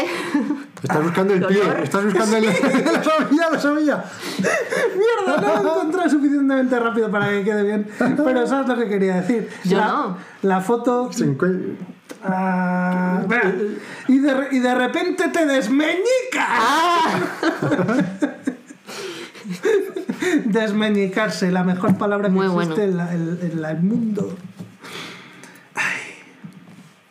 Ay, bueno. ¿Me toca? A ver, Hazte. ¿por cuál íbamos? 1924. 24. Los médicos del siglo XXI quizás, ibe- eh, quizás incluso critiquen el lenguaje de los tiempos y quizá incluso encuentren que algunas de nuestras palabras han llegado a ser tan ofensivas para ellos como el término lunático ha llegado a ser tan ofensivo para nosotros. Doctor C. McPhee Campbell. Ah. también. Hombre, es verdad que cada poco estamos cambiando. Marica, subnormal. Pero ya no. O sea, si vas al- a la parte médica, todos los temas de discapacidad, ahora es persona con discapacidad. eh. No, ejemplo, no, no hace tanto que había Sí, no, hace de- poco era, era muy para pequeños día es normal. Mm. Hay, hay- Como ahora todos los días. ¿Eh? Pues, ¿Cómo? como ahora el día es normal es todos los días. ¿Por qué no sé? Eh, siempre hay niños que están por debajo y otros que están por arriba. Sí, Sí, siempre, siempre te encuentras Lo normales. raro es la media. Te encuentras normales por la calle. Perdón. Lo que sí es el día es normal, ya está. El, el mítico cartel que se usa mucho de por favor no molestar a los subnormales. eh, era bonita. Bueno, a Euge le gusta el de. Cuidado, personas sordas, ¿no? Buenísimo. Eso estaba en José María Lacorre. Niños sordos. Y además era como diciendo, cuidado que atacan. Bueno, Sí, Cuidado que son, co- que son como koalas. Era como el símbolo del ciervo este, ¿no? Que te va a cruzar media carretera pero con un niño sordo. había dos niños de la mano. Os compartí por el grupo de Telegram la señora esta llamando a un programa de radio indignada porque se había quejado muchas veces y no le hacían caso y no podía entender, no le cabía en la cabeza. ¿Por qué? ¿Por qué se les ocurre poner la señal de los ciervos Ah, sí, en mitad de una autovía? Que por ahí están pasando coches todo el rato. Que si ¿Cómo puede- pones ahí que se me ha cruzado un ciervo? Que casi me le llevo. ¿No podéis poner la señal en otro sitio donde no pasen tantos coches? Era buenísimo. No lo conozco. Sí, sí, sí, además es que los otros era... eh, claro, claro, sí, sí, sí. Señora. Claro, los, los del programa de radio intentando, intentando aclarar, pero usted entonces eh, piensa que los ciervos leen esta señal para saber por dónde pasar la carretera, ¿no? ¡Ay, claro! ¿Y por qué lo van a poner si no? Es curioso porque los demás no entienden nada de lo que hacemos. Y me llama mucho la atención. Como que no entienden nada, algunos entienden bastantes O sea, bueno, cosas. sí, pero no el, puedo- y el otro día he visto un vídeo muy bueno de un perro, ya os lo pasaré, que tiene como tres eh, simbolitos de apretar, o sea, tres cacharritos de apretar. Es Y uno es palabra. bitch Sí. y otro es hello, no sé qué. Y es que cada vez que entra el dueño, tiene un dueño y una dueña, pues cada vez que entra el dueño le da de bitch. O sea, cada Pero súper gracioso, o sea, le recibe en la puerta y va y le da bitch. Hello, bitch. Buenísimo. ¿Y qué le pasa a papi? Le dice la señora. Eh, he's bitch, o algo así. O sea, no, impresionante. Hay perros sí, muy sí. inteligentes. Sí, sí, Sí, sí, sí. Y saben, saben si estás triste los perros y los gatos. Me sorprendió muchísimo cuando un gorila que aprendió el lenguaje de signos. Y una vez rompió un bidete, estaba enfadado por no sé qué, rompió un, arrancó un váter de la pared y luego le echó la culpa al gato. El gato que había la conciencia que, sí, que había sido. Y me pareció extra- me cambió la visión de los animales por completo. Claro, un gorila. El gorila más listo a lo mejor puede llegar a, a las reacciones de un niño de tres años. Tranquilamente. Y como el niño se ha atontado, pues ni te cuento. Venga, Auge. Historiadores del siglo XXI mirarán atrás con una mirada muy bien preparada a los. joder, Con una mirada de desprecio. Desprecio, sí, a los Shallow Minded Days, a los días vacíos de estos. a los días de mentes Huecos. vacías de estos días, de los primeros días del siglo. de los primeros años del siglo XXI, cuando los. ¿Os imagináis que hubiéramos traducido esto antes de empezar el programa? Podría- Habría estado bien. Habría sido una buena idea. Perdona, sigue. Cuando los juegos de fútbol y las fiestas de acariciarse Sí, petting yo, eso- parties. yo esas fiestas no las he conocido. No, no sé qué es. Yo he estado en fiestas en las que la gente se acariciaba, pero, Pero no sé si es petting esto. parties. Me, eh, me acabo de dar cuenta de dónde viene la expresión petting de aquí. De los pets, de las mascotas. Ya, ya, ya, pero, o sea, no, De nunca petar, había relacionado el petting que usamos en español. ¿Quién usa petting en español? ¿Qué es petting en español? Petting en español es so- sobeteo. Me- meterse mano. Eso desde los 90 ya era así. O sea, ya en la Superpop venía Butin, que se petting. haya quedado atrás. No, No. no sé- bueno, no sé, luego había No, no, eh, no. heavy petting, o sea, si es más o menos, no sé. Ahora dirán otra cosa, auge. A ver, lo, de- de del de los petting, lo del quinceañeros. petting existe desde hace mucho, pero no se ha pasado, se sigue diciendo. Y En entonces inglés, la desde petting party es Pues no sé. una fiesta de... De, De sobarse. O sea, lo que digo, de fiestas de sobarse, que son las fiestas... Bueno, cuando los juegos de fútbol y las fiestas estas de sobarse eran consideradas la cosa más importante de la educación de una universidad. Mary Ellen Ayer de... Eh, pues, hombre, la verdad, eh, está bastante act- actual esto. Me hace gracia que, que lo llamen petting parties porque allí tienen zoos para niños que se llaman petting zoos. Sí, pero a mí Que me es para que los niños acaricien O sea, animales. Ya en esta gatos. época hacían fiestas de igual que ahora, de fraternidades, de a lo loco y en fin. O sea, que ya lo hacían, lo siguen haciendo Bueno, y seguirán haciéndose. De hecho, a ver, eh, esto alcanzó su pico en los 60-70. O sea, con todo el rollo hippie. Bueno, yo creo que luego ha habido también, o sea, hay muchas... O sea, de esto hay- de fiestas de beber a lo bestia también, de O sea, pero- problemas de violaciones y tal, está cada poco en las noticias. Pero Woodstock no fue un poco como. Pero la no todos iban a de- la universidad tampoco. Ya, bueno, sí, pero. Hombre, sí, pues que era súper cima ahí de la libertad sexual y tal, que luego no tanto, pero... Claro, claro, pero. Voy a ir a por agua. Ah, sí. Mm, Buena idea. ¿Os traigo agua a todos? Eh, Yo desearía un poco de agua con hielitos. El hielo me es más complicado, ¿Por qué? pero porque... Pues lo traigo yo. Lo trae Robert, que traigo es el yo. especialista. Agua con hielos, agua normal. En el año 2000... Leo el siguiente. ¿eh? Sí, sí, sí. En el año 2014 los... pre- A lo mejor quieres leerlo tú. Lo leo yo. Vale, Eh, pues en el año... 2014. Ah, es que no número- veo... Pero es que no veía el número, pero no veía el 1. Es muy fácil porque se Sí, en en el año español. 2000... No, sí, pero que no veo el 1, que no, Ah. no veía lo que era. En el año 2014 los periodistas escribirán en el centenario de la Gran Guerra sí es que no ha habido otra guerra mayor. Mm. Justo lo que estábamos hablando al principio, sobre que esta guerra al final pues quedó un poco como... Sí, ¿Quién se- sí, hubo una guerrilla por ahí al principio, ¿Quién unos añitos. Ni siquiera ¿Y por qué se pelearon? Es como... Esta no sé. es más complicada. ¿Por qué lucharon? La Primera Guerra no sé. Mundial, mucho más que la Segunda. Es bastante más complicado, con bastante más países, micropaíses dividiéndose, con la parte de toda de Europa del Este ahí entretenida. Y más... ¿Dónde Todos los imperios derrumbándose. Voy a matar a este archiduque, que es lo peor que puede pasar? Le decían padre de familia o algo así, era muy ¿Sí? divertido. Mm, No he visto nunca Padre de Familia. Divertido. Pues yo tengo cosas parecidas. Otro tipo de predicción, no predicciones, sino de hecho tengo... ¿De las de dos- tu libro? Eh, no, en mi libro no hablo de predicciones. Ah, vale. Como el, pensé que igual era del de cosas curiosas este último que has ah, sacado. ah, pues no. No, el, así el último. Aquí os traigo vuestros brebajes. Mil Muchas gracias. gracias. Gracias. Bambino. Podríamos Hasta estar podríamos hablando ver. un poco en otros idiomas ya que estamos con Duolingo. Podríamos, pero en ese caso... Grazie per l'acqua. De Nache. Prego. Prego. Prego. Prego. No sé cómo se dice por él en alemán, así que te diré danke y nada más. Danke son.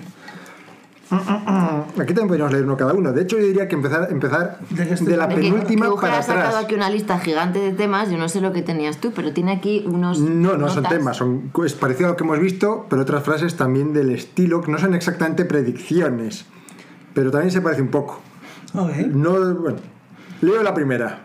De- digo de leer de la penúltima para atrás. Lo que tú quieras. Y luego porque la última tiene con más... O sea, la primera tiene con... Bueno, Hillary Clinton, 2005. El inquietante material en Gran Theft Auto y otros juegos como ese roban la inocencia de los niños y hacen más difícil el trabajo del padre. Creo que la vida de nuestros hijos para acceder a pornografía y videojuegos violentos está fuera de nuestro control. Esto lo dijo en el año 2005 esta señora que es una... Pero es verdad que está fuera de nuestro control. Eh, sí, sí. totalmente. No se equivoca. Eh, y en el año 2005 también estaba tan fuera del control. Ni idea. pues pero habrá a lo mejor, a lo mejor en Estados Unidos sí. Bueno. Es que yo en esos años no me preocupaba mucho por la educación infantil, pero probablemente era peor que ahora, porque ahora se sabe que hay que intentar controlar ciertos temas para que los niños no salgan tontos. Esta señora es una criminal de guerra. No bueno, pero eso no tiene que ver con el comentario. Bueno. ¿Leo el siguiente o queréis leerlo algún otro? Dale, dale. Rock and Roll, Albert Carter, 1956. El efecto del rock en los jóvenes es convertirlo en adoradores del diablo, estimular la autoexpresión a través del sexo, provocar la anarquía y arruinar la estabilidad nerviosa y la santidad del matrimonio. Es una influencia malvada en la juventud del país.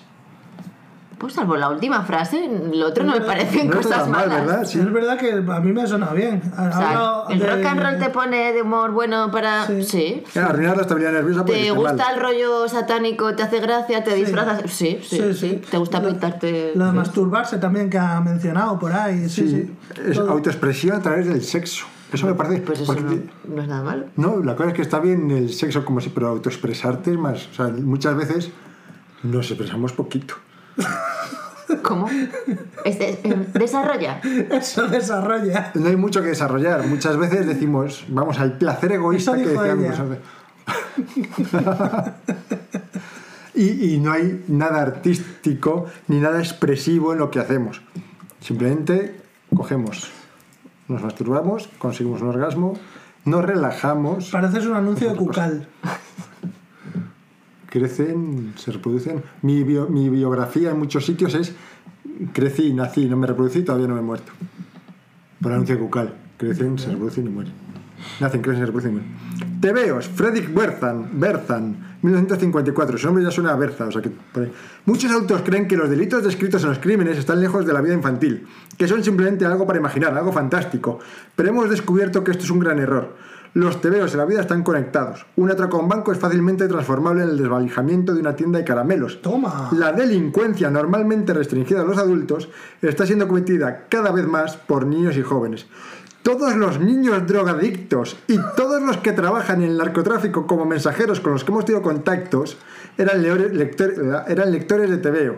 Este tipo de cosas no son un buen alimento para las mentes de los niños. Me encanta lo de la, caus- la causalidad y esto como lo que habéis publicado antes. Es en plan de... ¿Y los que no roban no leen TVOs? Porque de eso no comenta nada. Me gustaría saberlo. Es interesante. Es, Todos los que roban leían TVOs. Los otros no sé, pero esos robaban. Entonces se infiere automáticamente eh, la condición al revés, que es que todos los que leen TVOs son drogadictos y pasan droga. De hecho, los niños soldado en África eh, todos tienen una gran influencia de Mortadelo y Filemón. Arsenales. O sea, son gente Porque que más en el se, han 54. criado, se han criado con Super López. En el Y Zipizape. 54 existirían los cuatro fantásticos como mucho. A lo mejor ni eso. A lo mejor solo tres, incluso todavía. Habría otro tipo de TVOs. Sí, sí, por supuesto, estarían las hazañas bélicas y cosas así, pero que no sé cómo se llaman allí. Pero, pero oye, si esto es muy largo, me lo decís, ¿eh? quedan un par de ellos, o tres. Pues eso, quedan dos o tres, está bien. Uno, dos, tres, cuatro. Lo leo rápidamente. El teléfono hace a los hombres más activos o más vagos. Acá con la vida doméstica y la vieja práctica de visitar a los amigos, el teléfono. Entrevista hecha por el Comité de Educación para Adultos Caballeros de Colón, San Francisco, 1926. Sí que acaba con la práctica de visitar a los amigos, pero por suerte a veces. Yo A sí ver. creo que ha limitado las interacciones, pero no solo el teléfono. O sea, hoy en día va mucho más allá. Pero A ver, la eh, gente se ve menos. el teléfono, cuando, o sea, es decir, cuando nosotros nos hemos criado, había teléfono. No, la gente no iba menos a casa de la gente.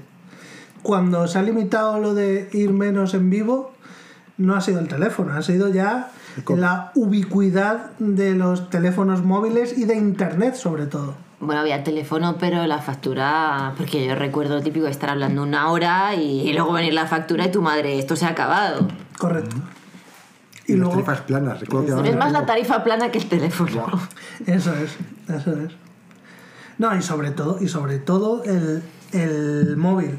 El móvil, pero por, por una cuestión de no, no tanto por comunicarte, sino por las redes sociales y, y las, y las prácticas dudosas que aplican eh, la gente que las, que las lleva y que las diseña en un laboratorio eh, asesorado por miles y miles de psicólogos para hacerlo adictivo. O sea, al final están diseñadas para atraparte, para que inviertas todo tu tiempo en ellas.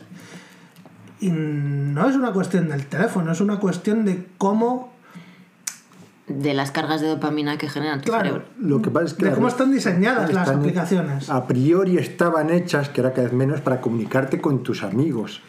Ahora se ha perdido mucho, porque en Facebook a mí me salen miles de noticias de muchas cosas y lo último que me salen son fotitos y cosas de mis amigos. Correcto. Instagram igual. Antes Sí. solo seguía a mis amigos, ahora sigo que soy bailarín, que yo no sé qué. ah, Es entre- entretenimiento. Y la gamificación asociada. O sea, los likes, los retweets, los comentarios, todo esto que ah, activan ciertas zonas del cerebro que... ¡Ay! ¡Me han contestado tres! Subidón. ¡Qué alegría! También creo que somos de una generación que hemos hablado muchísimo por teléfono y ahora nos pasa que llamar por teléfono es como, ¡Qué pereza! ¿para qué vas a llamar? Mandas un mensaje, ya lo mirarán. Como no se me ocurre llamar o alguien te llama y es, ¿para qué llama? ¿Qué quiere? Algo, gente, pasa. ¿Por qué? Se ha muerto alguien. Es verdad que eh, a mí nunca me gustó hablar mucho tiempo por teléfono. Cuando yo he sido adolescente con 16, 18 años, mm, he tenido conversaciones de horas, como todo el mundo. Pero ahora, ahora mismo solo tendría conversaciones de horas con alguien cara a cara tomando algo. Sí. Incluso sin tomarlo. Lo cual me parece de las mejores experiencias de la vida. Que paso tantas horas también al teléfono en el trabajo conectada que es como pensar en descolgar, me pone de los nervios. Sin llamar. Me quedan tres. Sigo. El, Dale. el cine. La nueva forma de entretenimiento ha ido demasiado lejos para hacer explotar a nuestros jóvenes adultos depravados con caramelos y pe- Perdón. La nueva forma de entretenimiento ha ido demasiado lejos para hacer explotar a nuestras jóvenes. Adultos depravados con caramelos y peniques engañaban a los niños que resultaba inevitable. La sociedad ha procesado a muchos por llevar a las mujeres por el mal camino a través de estas películas, pero solo Dios sabe cuántas vidas disolutas empezaron con las imágenes en movimiento. ¿Cómo? No he entendido No he nada. entendido nada yo tampoco. Vuelvo a leer. ¿Pero esto es una traducción que has hecho tú? Eh, sí. Pero se lee perfecto. La nueva forma de Pues entretenimiento no- no- ha ido no- demasiado lejos para hacer explotar. Para Ah, hacer para explotar. explotar, seguramente el hacer mesoras. Esta, esta traducción la hice hace mil años, Ah. por otra parte. Y luego lo de los adultos, Adultos depravados, depravados con caramelos y peniques. engañan a los niños Pero- con el resultado inevitable. Pero, pero eso que tiene que ver con el cine, o sea, te viene un señor a la puerta y te dice, por un caramelo y un penique No, vienes que te voy a dar una cosa mejor. No entiendo. Es- Eso es lo que puso el Annual Report of the New York Society for the Prevention of Cruelty to Children. Pero, pero no entiendo 1909. que sea, o sea, eh, parece como que está diciendo por ir al cine, pero no sé si se refiere a por buscar a gente para ser actores. Pues tampoco sé, Igual está criticando ponía. cómo era el mundo de Hollywood en esos A lo, años. mejor es, a lo mejor es una metáfora de los carteles gigantescos que son muy atrayentes o, o esa- esas fachadas de, de los cines antiguos con esas luces que atraen a los niños como si fuera un señor regalando peniques o caramelos. No No sé. No, no Esto lo busqué en su momento cuando Google todavía molaba. ¿Cuándo dejó de molar? Eh, dejó de molar cuando empezó a convertirse en una trampa de SEO. Me gusta esta otra, lee esta otra. El Vals, Times of London, 1816. La indecente danza extranjera llamada el Vals Oh. fue introducida en la corte inglesa el último viernes. Eso es lo que pone. Es suficiente para llenar los ojos de uno con el intertrenzado de las extremidades y el acercamiento de los cuerpos. ¡Qué bonito! Para ver que, es- que está ciertamente ausente la reserva modesta que hasta ahora ha sido distintiva de las féminas inglesas. Joder, es que esto está muy, muy apuntado. Esto lo puede haber leído ahora en vez de hace 10 Ya, años. es que claro, o sea, bailaban así al principio, ¿no? Poniendo Sí, así sí, una mano tocaban delante, la otra y ya está. Y luego ya era como... Es que claro, a, a los a la gente de esa época el vals les parecería un, un invento del diablo para tentar a las personas. A los fanáticos del vals de entonces, el tango les parecería un invento del diablo para hacerte cometer eh, terribles pecados. Sin embargo, ahora el twerking no nos parece algo sexy, nos parece algo Claro, terrible. es que tienes sea, de- del mal. tango pasas a lo mejor ya a la salsa, de la salsa a la bachata, Sí, de la tú- bueno, bachata el al reggaetón twerking- y a la Hasta la chincheta. salsa está bien. todas más el twerking, esos movimientos y tal, es algo que hacen, ya hacían hace siglos ciertas tribus, o sea que tampoco es nada nuevo. Vale, vale, ¿dónde está el vals de mi época? Porque no sale una cosa súper bonita que digo, ¡ay, qué bonito es esto! La lambada, en los 90. Esta escena puesta en No, escena. no, no, no, la lambada no te gustará, claro. ¿Por qué no? Porque has dicho que odias el portugués. No me gusta el idioma. ¿Sabes cómo murió la que cantaba la de. ¿Sabes cómo se murió esa mujer? La robaron, eh, iba por en coche, la sacaron del coche, la robaron, la metieron en el maletero, quemaron el coche. Tremendo, ¿eh? A ver, a ver, a ver. Hombre, si vives en Brasil no me parece extraño. Sí, puede ser día a día. la sacan del llegar a coche, casa y es una sorpresa. La sacan de su propio coche, la roban, la meten en su propio maletero Y queman el y coche. queman el coche.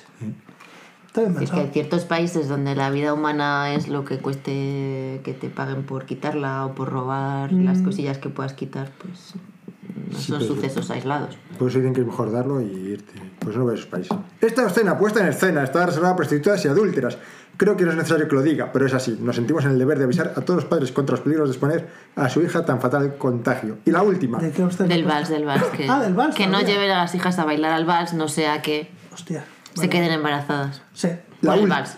última. Enos Hitchcock, 1790. El libre acceso que tienen los jóvenes a las novelas y romances ha envenenado su mente, ha corrompido la moral de una juventud prometedora e impide que otras mejoren su mente con conocimiento útil. Los padres tienen que dar los alimentos adecuados a sus hijos, pero aún no se preocupan de la provisión para su mente, de si les amuelan con comida saludable o con veneno y basura. Por último, volvemos a tiempos modernos. En noviembre del 96, Ratzinger, cuando escribió esto, el Papa Benedicto XVI, Ratzinger Z, sí. advirtió que el heavy metal es un instrumento del diablo y pone en peligro a las personas.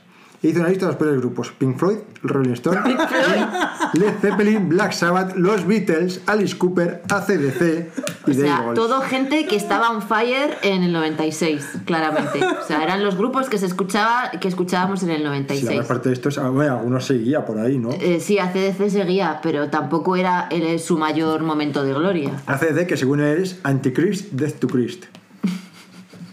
Sí, claro. A mí me gusta mucho de Pink Pero me Floyd. hace gracia porque no están los clásicos de tipo Iron Maiden o Ya, no sé, Judas pues es que, Priest es que hay cosas mucho peores que esto. o Death Metal. A lo mejor era un experto en rock este tío. Me da, No, me da que que tenía la obsesión de lo Por que había que en los sea. 70 y se quedó con su lista y dijo, pues esta es la lista, la ahora que ya soy famoso la voy a sacar, la lista que hice cuando tenía... Puede ser. No, era tan famosa aquel entonces. ¿No os encanta Pink Floyd usado como insulto? Que eso es algo que se hace. ¿Qué significa No. Floyd? No, no, Pink Floyd. O sea, ¡calla, Pink Floyd! ¿Qué es eso? Yo lo he oído. Yo no, Insultar llamando Pink Floyd a la gente. nunca lo he escuchado. ¿Dónde has oído eso? No sé, yo lo he oído. Es algo de Extremadura. Puede ser. Calla, Pink Floyd. Joder. Vale, eh... ¿Has acabado con eso, Uge? Sí, ¿Cómo sé? sí, se pueden meter más cositas por ahí, pero eso está. está lo gordo está. Lo gordo está, vale. Vamos, Eso vamos- dijo ella. vamos con lo fino. ¿Eh? Quedé Zabala. ¿Cuándo viene Zabala a hacer una sesión de chistes? ¿Cuándo viene Zabala, por favor?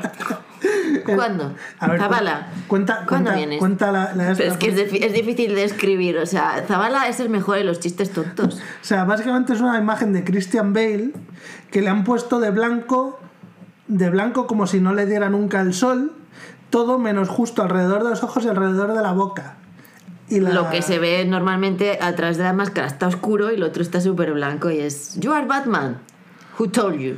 Y sale ahí la cara sale por la con toda la forma ¿Por qué de máscara. la pantalla del móvil cada 10 segundos? ¿Sabes que eso se puede cambiar? Se puede cambiar y yo lo tengo puesto para ahorrar batería, que se apague muy rápido todo y que esté con la menor, el menor consumo posible y así los móviles me duran mucho. Yo tengo 6 minutos. Ya, y con- luego se te rompen los móviles cada dos días.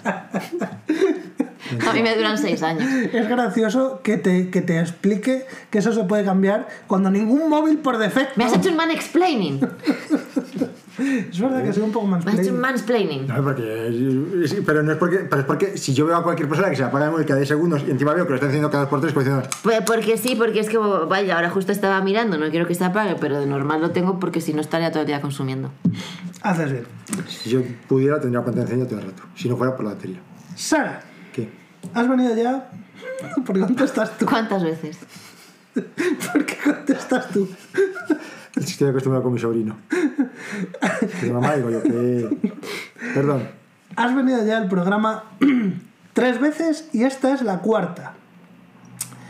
Pero, aunque haya pasado relativamente poco tiempo desde la última vez que estuviste aquí, este es un programa tan dinámico que están todo el rato surgiendo secciones y tradiciones.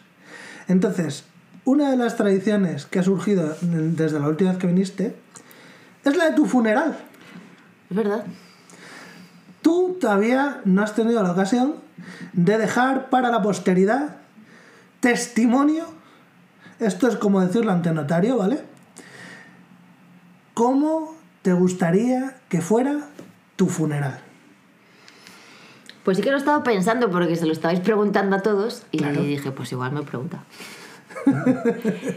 Qué previsora. Entonces depende un poco de la edad es en plan, pues si me muero muy mayor, me da igual cómo me coloquen ni que me vean, no me vean, o sea, me daría igual.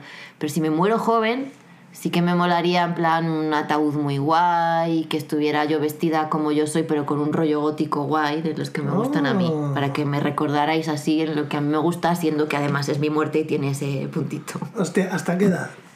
Claro, es que no sé, eso le podemos dejar a Auge el decidir si todavía eh, sigo siendo visiblemente bien para hacer ese tipo Tú de... Vas a tener vida. 80 años y Uge va a decir sí. Hoy vienes guapísima. Cada vez Y- más guapa. Gracias. Y si es muy mayor, pues me daría un poco igual. La verdad es que el funeral en sí es como, pues no sé, que vosotros, si es, o sea, me gustaría que estuvierais vosotros vivos, porque eso es bueno, que vosotros Sí. siguieseis vivos. Yo la verdad es gente que- que... me quisiera que siguieran vivos, o sea, que os vierais, que estuvierais a gusto hablando de vuestras Mm. cosas, que me recordaseis pues de momentos buenos, de cosas que hemos hecho juntos.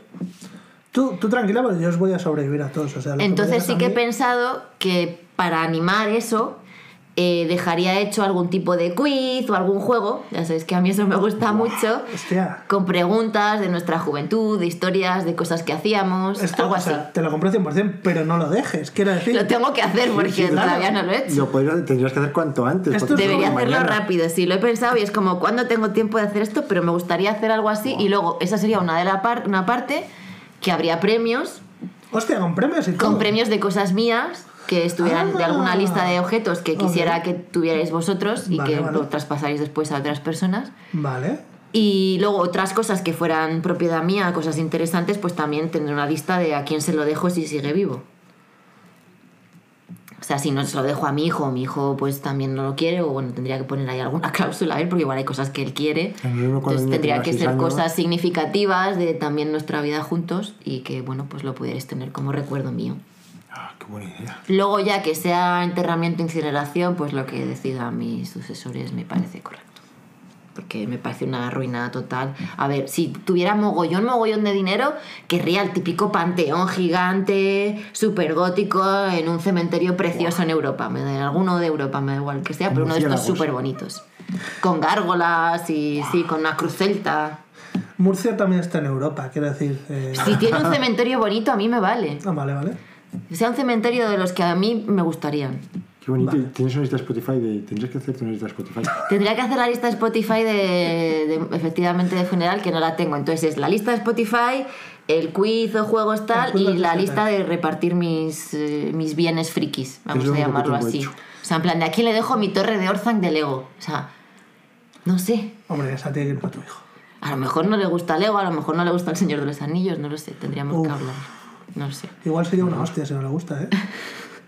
Pues bueno, tengo más cosas, tengo libros. Yo odio bueno, luego. ¿Ves? Mujer se merece una hostia. A Auge pues le dejaré algún libro. Mucho mejor. Mucho mejor.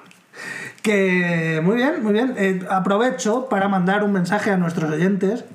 Haced testamento. No, no sois tan Sí, jóvenes como sí, os sí, creéis. sí. Dejad todo atado cuanto antes. ¿Vale? Hacedme caso a mí, que yo lo tengo pendiente desde hace mucho. Y yo, lo voy y a yo, hacer en yo. algún momento. Hace poco hablé con una amiga que vivía, ella, o sea, ella y sus hermanos. Y sus padres se murieron y, y- y dicen, o sea, ella decía, el día que nos muramos nosotros se acabó, porque no tenemos hijos ninguno, ni pareja ninguno, somos los tres, tal. Y me habló mucho de esto, de lo fácil que fue todo porque tenían en testamento sus Sí, familias. sí, sí, es importante. Muy, ¿eh? muy buena idea.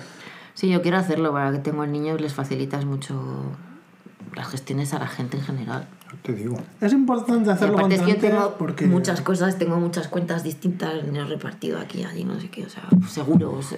Tenía que dejar. Hostia, es que lo tuyo además lo podrías convertir en una gincana, incluso. Hombre, aparte del dinero, tengo pensado dejársela a mis descendientes biológicos. pero- Para conocer el número de cuenta secreta, has de A ver adivinar. cómo sale Álvaro, pero sí, se lo puedo dejar en juego, sí. Yo tenía que dejar mis contraseñas, porque como tengo las contraseñas de todos mis hermanos, Claro, si yo me muero están perdidos. La gestión de tu email. Una buena idea que, que he leído un día es que para cuando tienes un hijo, hacer una cuenta de email, lo que pasa es que, claro, te arriesgas a que el día de mañana quiebre o yo qué sé, y a esa cuenta enviar fotos que le haces, Así, bueno, escribirle mensajes de cosas que te han pasado buenas, de cosas que has hecho y que lo puedan pues ver, eh, bueno, si tú te mueres o cuando tengan 18 años o algo así, con, con cosas de todos los años. Es muy buena idea. Eso, lo típico de la foto cada día para luego hacer un vídeo de cómo va creciendo, me parecen ideas buenísimas. Es una pena que yo no tenga hijos porque les haría un montón de chuminadas. Lo puedes hacer con un gato también. Pero acá te lo hacen Yo hago muy pocas fotos porque no, sabes, como que no me, no soy yo muy de, Ya. de un- no sé, estar todo el rato haciendo. Y Luego las echas. Luego yo. Es que luego tampoco tengo ni tiempo ni de organizarlas, ni de verlas, ni... No, pero de años después que da mucha pereza. las ves, Ya. ya, te las organizaba Google Fotos ahora. Yo quiero que algún día nos, par- nos pases o nos compartas o nos grabes todo lo que descargaste de Twenty, porque Ya yo lo esas fotos no las todos. tengo. Yo es que no. es que no tengo encuentro. muy, muy pocas fotos. Vale, pero si bajaste todas las del Twenty, ahí en algunas ahí. estaba yo que tenía cuenta y salían las fotos. yo en algún momento os pasé a todos y os dije, estas son todas las fotos que tengo tuyas. A Les mí no. pasé un álbum, ¿no? No. No, a mí no me suena. De hecho, a mucha gente le sentó bastante mal. Y Dije, "Pues las has puesto tú en redes sociales. Yo las quiero, yo solo pon- las puse en Twenty, yo no subo fotos en Pues general de nada, digo- tengo muy poquitas fotos subidas a Instagram, en plan, y de ellas salgo en tres, cuatro, como mucho. Yo tengo muy pocas fotos tuyas, pero buscaré y lo... Yo sí tienes las de Twenty, de la gente del grupo, porque Porque recuerdo que cuando, recuerdo con cariño y no las tengo.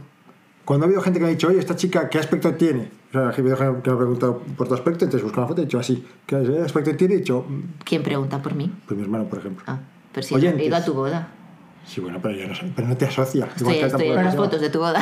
Pero Ah, bueno, la boda podría tener. A los oyentes lo que tienes que hacer es decirle, os metéis al puto grupo y ya por ahí compartimos fotos.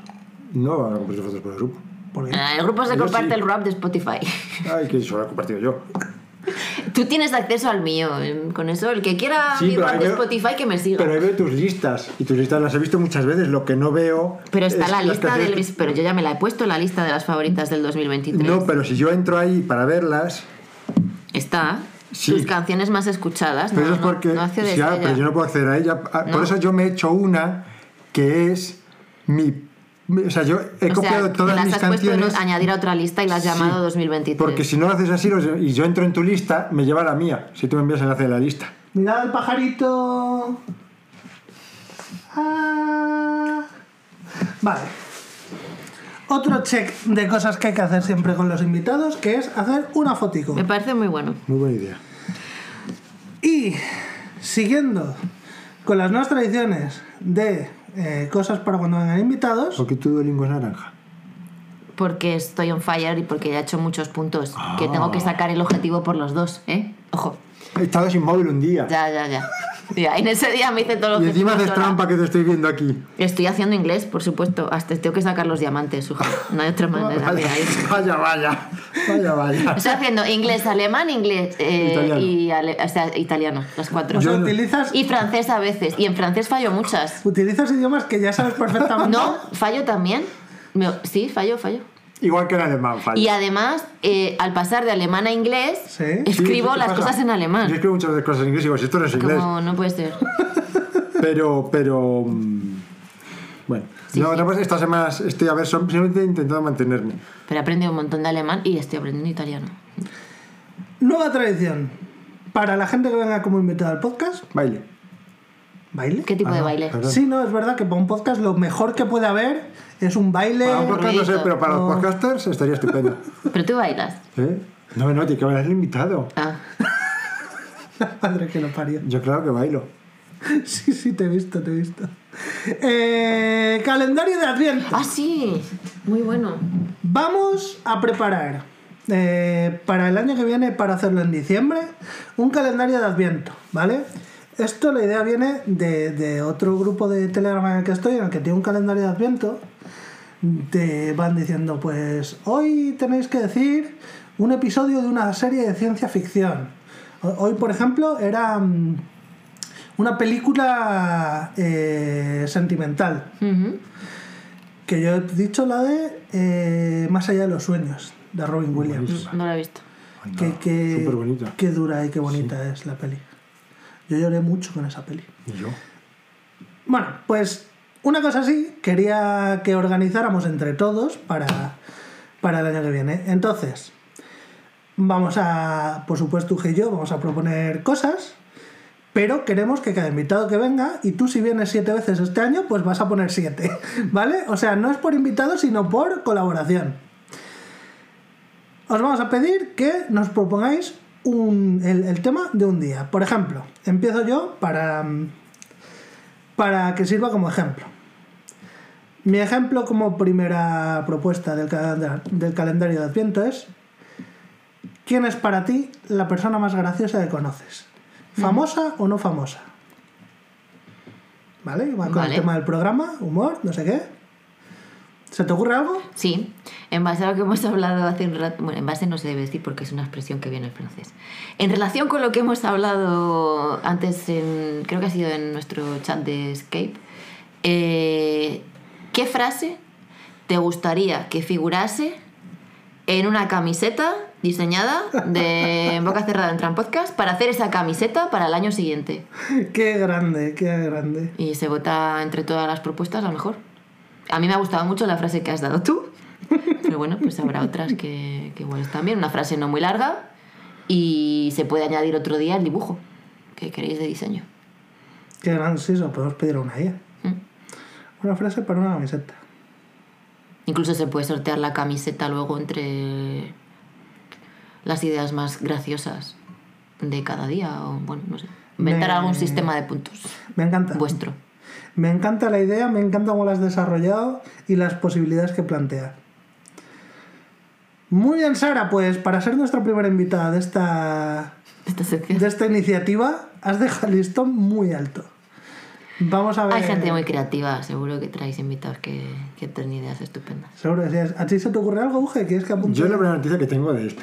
Aparte de eso, no sé si me Sí, lo dicho. si en- me la ha lo- puesto en el Sí, chat. sí, lo he puesto en el Sí, grupo, sí. pues, ¿y cuándo lo has puesto? Es que, ¿sabes lo que pasa? Que estáis ahí con mucho rollo ahí dos, entre tú y, y Mari, o Mary. ¿Quién es Mari? Habéis estado ahí Mari. eh, una persona con la que hablas, que no os entendéis. Habéis mandado mogollón de, de, de mensajes y lo mismo no has visto el mensaje de Robert. No sabe ni quién es Mari, el cabrón. Corea. La coreana, que no es la coreana, que era andaluza. La coreana que no es Que no sé coreana. cómo se llamaba. Pues entonces, ¿qué, ¿cuál es tu idea que no has pensado y que tienes que pensar ahora? Joder. Pero esto no tiene venga, mucho venga, sentido. venga. Porque un calendario de Adviento es del 1 al 25 de diciembre. Al 24 por la noche. Sí. Entonces, o sea, y no va- Cada día va un- Una cosa. Ah, en el grupo, no en el podcast. en el grupo. Claro. Ah, qué listo, Solo qué listo. para la gente que se ha unido a nuestro selecto club. Pero entonces nosotros, o sea, ahora diríamos tres y hasta el martes no diríamos otra. Pero que No, las no, vamos no, no. De hecho, apuntando. esto- Las va a ir apuntando. Vamos a ver, yo las voy apuntando aquí Sí. en mi móvil donde yo me guardo mis movidas. Sí. Y esto, cuando lleguemos a 25, ¿Sí? en diciembre del año que viene, empezaremos día 1. Ah, en diciembre del año que viene. Claro. Es que justo cuando empezamos diciembre, para los que no... Bueno, pues ya vamos tarde para el de este año. Es que de ahí viene la idea. La idea viene de que yo estoy. Lo voy a volver a repetir. La idea viene de que yo estoy en otro grupo de Telegram donde han puesto un calendario de Adviento y cada día van proponiendo un tema. Y todo el mundo dice idea. una de esas. ¿Qué Estoy quieres confuso. poner? Lo mejor de todo es que, claro, o sea, tu idea, Sara, me ha gustado mucho porque además de ser simplemente participativa, hay como un- una vueltita, hay como un girito. Además, de entre las que se propongan, podemos hacer una camiseta y sortearla o hacer movidas. Es que me, me gustó muchísimo la idea. Es que no se me ocurre nada que no sean lugares comunes, totalmente comunes, tipo qué videojuego te verías. Si pudieras, si pudieras, el otro día me preguntó, me preguntaron con quién te irías. Si pudieras cenar con una sola persona de la historia, pasar el día entero hablando, charlando, etcétera, etcétera, ¿con quién dirías? No está mal esa, Me ¿la parece apunto? una bastante interesante. Vale. Me parece una pregunta muy interesante. Pero yo creo que van a surgir muchas.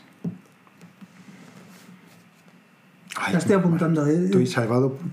Y rellenando, que estoy apuntando. Que vaya. Creo que la gente va a traer ideas guays, ya verás. Ahí un super calendario. Por cierto. ¿vosotros tenéis super calendarios de Adviento? Ah, yo no, y me da mucha rabia porque a mí de pequeño me gustaba. Mi madre siempre ponía bolsitas. Tenía un calendario que eran unos, unos de nieve con una bolsita en la barriga y cogías y tenías una pequeña gincanita por la casa y al final había un caramelo o un cochecito, cualquier chorradita. Muy bien. Y eso me gustaba. Y eso, por supuesto, ya no lo tengo, pero ahora no tengo ni uno de chocolatina. Y Rebeca le compra unos sobrinos y yo no me he comprado uno porque he dicho esto es un gasto tonto y además me engorda. Y como ahora no puedo hacer ejercicio, pues no quiero engordar porque estoy perdiendo mi musculatura. Pero... mm, Pues a mí me encantan. ¿Verdad? Es muy divertido. Hace mucha Es que me hace ilusión porque es una época que ya es como, está ahí la Navidad, está ahí la Navidad. Y es, venga, un día menos, un día menos. Y cuando te quieres dar cuenta, se acaba el calendario y ya está la Navidad. Y Está la Navidad. sí. Luego, el problema es cuando se acaba la Navidad, sigues los días muy oscuros hasta marzo o así. Sí, es verdad. Es la peor época del año. El 24 siempre digo que me gusta escuchar una canción de Rammstein, Sone, porque dice Here comes the Sone, aquí viene el sol. Entonces es eso, es la vuelta del sol, la celebración de vuelve el sol, pero se hace eterno hasta que realmente vuelve. Hasta que cambian la hora es como... pff, aquí febrero es muy duro. Ya Sobre todo febrero me parece horrible. Marzo ya me parece entretenido porque es cumpleaños. Álvaro el 4, no el 18. Ah, Manu, Javi, Sara. Es verdad que hay muchísima gente que cumple los años ahí, ¿eh? Mm, Hay muchos de marzo, sí. El mes de junio... El mes de junio es un mes de, es bueno. de hacer el delicioso. Sí, eso es. De hacer el delicioso. La mayor parte de la gente nace en septiembre. La mayor parte de la gente nace en O sea, septiembre. el, número, el mes con mayores nacimientos suele ser septiembre, leí una vez. Diciembre, octubre, noviembre, diciembre. O sea, diciembre, enero es eh, también de hacer el delicioso. Mm, Pues no sé, hace más frío. Será en- porque es en otros países donde está invertido. O... O sea, te eh, refieres a más gente en el mundo. Gente, eh, eh, no me acuerdo si era en España en todo sitio o en todo el mundo, pero bueno, es donde cuando estás en tu casa con tu familia y metidito porque hace más frío. Pero a lo mejor eso pasa más en sitios donde hay una chimenea. Pues con una chimenea... O calefacción. ah, No, Central. no una chimenea. Tiene que, la ser- calefacción no que sea un rollo romántico, sí, si no es en plan, hace frío. Uf, qué pereza. Tú no te arrimas a un, a un radiador a follar estilo conejo, ¿no? No, pero estás ahí, te metes las pero sábanas. pones, si las pones sábanas son una- buenas, tienes calor enseguida. Si vives en una casa que no sea de Pero las adobe, sábanas molestan. pones un cacho manta las sábanas también son bonitas. al pie de una, de Sí, una pero- buena chimenea, con el calorcito de la chimenea, porque además la chimenea tiene una cosa, que es que es un calor muy focalizado. El fuego tienes como mucho calor de frente, pero por la espalda se te congela. Sí, estás así, el culito frío. Eso es. Entonces, eso da mucho juego para el delicioso. ¿Qué tienes que hacer? Ir girando para. Claro. Hombre, y la lucecita, sí, Es que es romántico. bonito. El ruidito. O sea, se junta un poco todo. Ese feo que hace. Bueno, yo prefiero que esté la casa caliente de por sí. La casa completa, bien. Y así me da igual que sea invierno o verano. Pues vete a vivir a Canarias. O pongo Allí-. En mi casa tengo calefacción, pongo calefacción y no paso frío. Allí en invierno están a 16 grados y están helados. Los niños más y en verano eh, 28 grados y pasando un calor que flipas. Los niños más tontos según el informe PISA. Perdón. Hoy. Perdona. Los niños más tontos. Según el informe PISA. ¿Qué? ¿Los niños más tontos En qué? Canarias, Son de Canarias. sí. ¿Y los más listos? ¿Los de más tontos en qué? Los más tontos en, en No. lengua, matemáticas y no sé qué. O sea, No. los que tienen peores resultados académicos. Ah, es que a lo mejor no es lo mismo. Es que a lo sé, mejor no sé, es lo mismo. lo sé, ya lo, ya ¿Tú qué tal ya- resultados académicos tenías? Malísimo. ¿Y te consideras En tonto? realidad no tan malos, pero no eran buenísimos. Pues yo tenía buenos, pero tampoco me considero súper lista. O sea, bueno, pues. Bueno, ya, pues sí, pero hay que. Ya, pero uno, un Hay individuo no hace nada, pero ahí había un patrón, porque en las asignaturas que me gustaban, pues sacaban notazas, y las que no me gustaban, pues nada, pero aquí había un patrón. Ya, pero es que eso que llamar tonto me parece un poco. Bueno, ya estoy un poco de humor, no tengo que Ya lo sé, ya lo sé. Ya Y lo sé. además, No además. Uge lo está haciendo como beef a, a mi amigo Javi. Ah, sí, eso, Javi, jódete. Que, que- Ah. o sea, lo compartió, lo compartió, este dato lo compartió por Javi es el que tú decías que era muy guapo. Es bastante guapo, Sí. guapetón. A ver, chicos, tengo varias cosas apuntadas, pero como nos queda media hora y no sé lo que va a durar esto, voy a proponeros la que me parece más interesante de todas, sobre todo la que me parece más interesante de tratar contigo, Sara. Si viajas al pasado, ¿conocéis la serie? Seguramente no, pero bueno. Hay una serie de anime que se llama Doctor Stone. No. No. Es una serie que va de que sucede algo que no se sabe muy bien qué es y de repente todo el mundo se convierte en piedra, todas las personas de la Tierra se convierten en piedra y como dos mil años después una cosa así, algunos de ellos de- eh, vuelven a nacer de, de debajo de esa piedra. ¿Vale? Y entonces, el protagonista es un chavalico que es súper listo. ¿Por qué te ríes? ¿De qué te ríes? Porque estoy pensando, estoy pensando, según he dicho Doctor Stone, he pensado, Doctor Piedro, pecador, Por Torpiedro. Es que llevo un rato que culo. no, no, no entiendo. eh, Torpi- Doctor Piedra. Pecador. Ah, Sí, sí, sí. ok. Y luego he pensado, vaya puta mierda de argumento. Pero bueno, cosas de chinos. Y, y- Yo estaba pensando, esta gente que ideas tan creativas tiene. Joder, yo estaba pensando, vaya, se ocurrido, el chupano se pone aquí cualquier cosa. La gente se ve, hace piedra y resultan desmirados. A ver qué pasa. Vale. Bueno, Sí. Y el protagonista mm, resulta es un chaval de instituto, pero súper listo. No solo es súper listo, sino además eh, es súper culto y sabe un montón, un montón, un montón de ciencia. El típico niño Ciencia japonés que vemos en el manga que es más listo que todo el mundo. Es, es un experto en ciencia. se va a la Feria de Ciencia de Estados Unidos, hace el volcán ahí súper bonito. No es científico, es miltífico. Es científico, eso es. bueno, pues eh, este tío. O sea, la serie va de cómo con los recursos naturales ir consiguiendo mm, fabricar productos que tenemos hoy en día que damos por hecho, que damos por sentado y que son súper necesarios. Entonces, pues, por ejemplo, mm, empieza eh, fabricando armas, ¿no? Este tipo de cosas, se ve el proceso, cómo las fabrica. Luego, en un momento dado, eh, fabrica electricidad para crear eh, unas radios, unas radios rudimentarias. Todo esto pone mucho hincapié en, en que el proceso sea verídico y la gracia de la serie es que realmente se hace así, que realmente estas son las cosas que necesitarías y que realmente si no tuvieras nada, así lo podrías hacer. Incluso llega a, pues alguien se pone enfermo y tiene una infección y llega a conseguir fabricar eh, Penicilina. Penicilina, sí, antibióticos, vaya. Entonces, bueno, pues eh, la sección va de eso. Si vosotros viajarais al pasado, primero, al pasado, no necesariamente como en la serie, pero os he puesto la serie como ejemplo para que entendáis más o menos lo que busco. Vamos a poner que viajáis a la Edad Media, año 600, por ejemplo. ¿Qué haríais? ¿Cómo sobreviviríais? ¿Cómo os comunicaríais? ¿Qué, qué, qué? ¿Cómo os imagináis? Yo preferiría que fuera ya en la época que están los vikingos y liarme con uno. Con el jefe del grupo. Los vikingos tienen que leer mal. Es que 600 yo creo que es pronto. De hecho, no sé si sabéis, salieron más tarde. el, el coprolito... Tienen que oler mal, los demás olían muy bien. Ya, pero es que, ver, no sé si sabéis, el coprolito humano, o sea, la caca humana más antigua que se, que se tiene, que es de un vikingo, y que es del tamaño de esta caja. Que es una cosa así, es como un puto brazo. Entonces esa gente debía estar mal. Mal. Bueno, Estaban mal. Estaban mal o estaban bien dotados. eh, de culo estaban muy bien dotados. De otras cosas no lo sé. Independientemente, hostia, pues sigo yo un tío en Instagram que es como, luego te lo envío, que es como un vikingo que me hace sentir incómodamente heterosexual.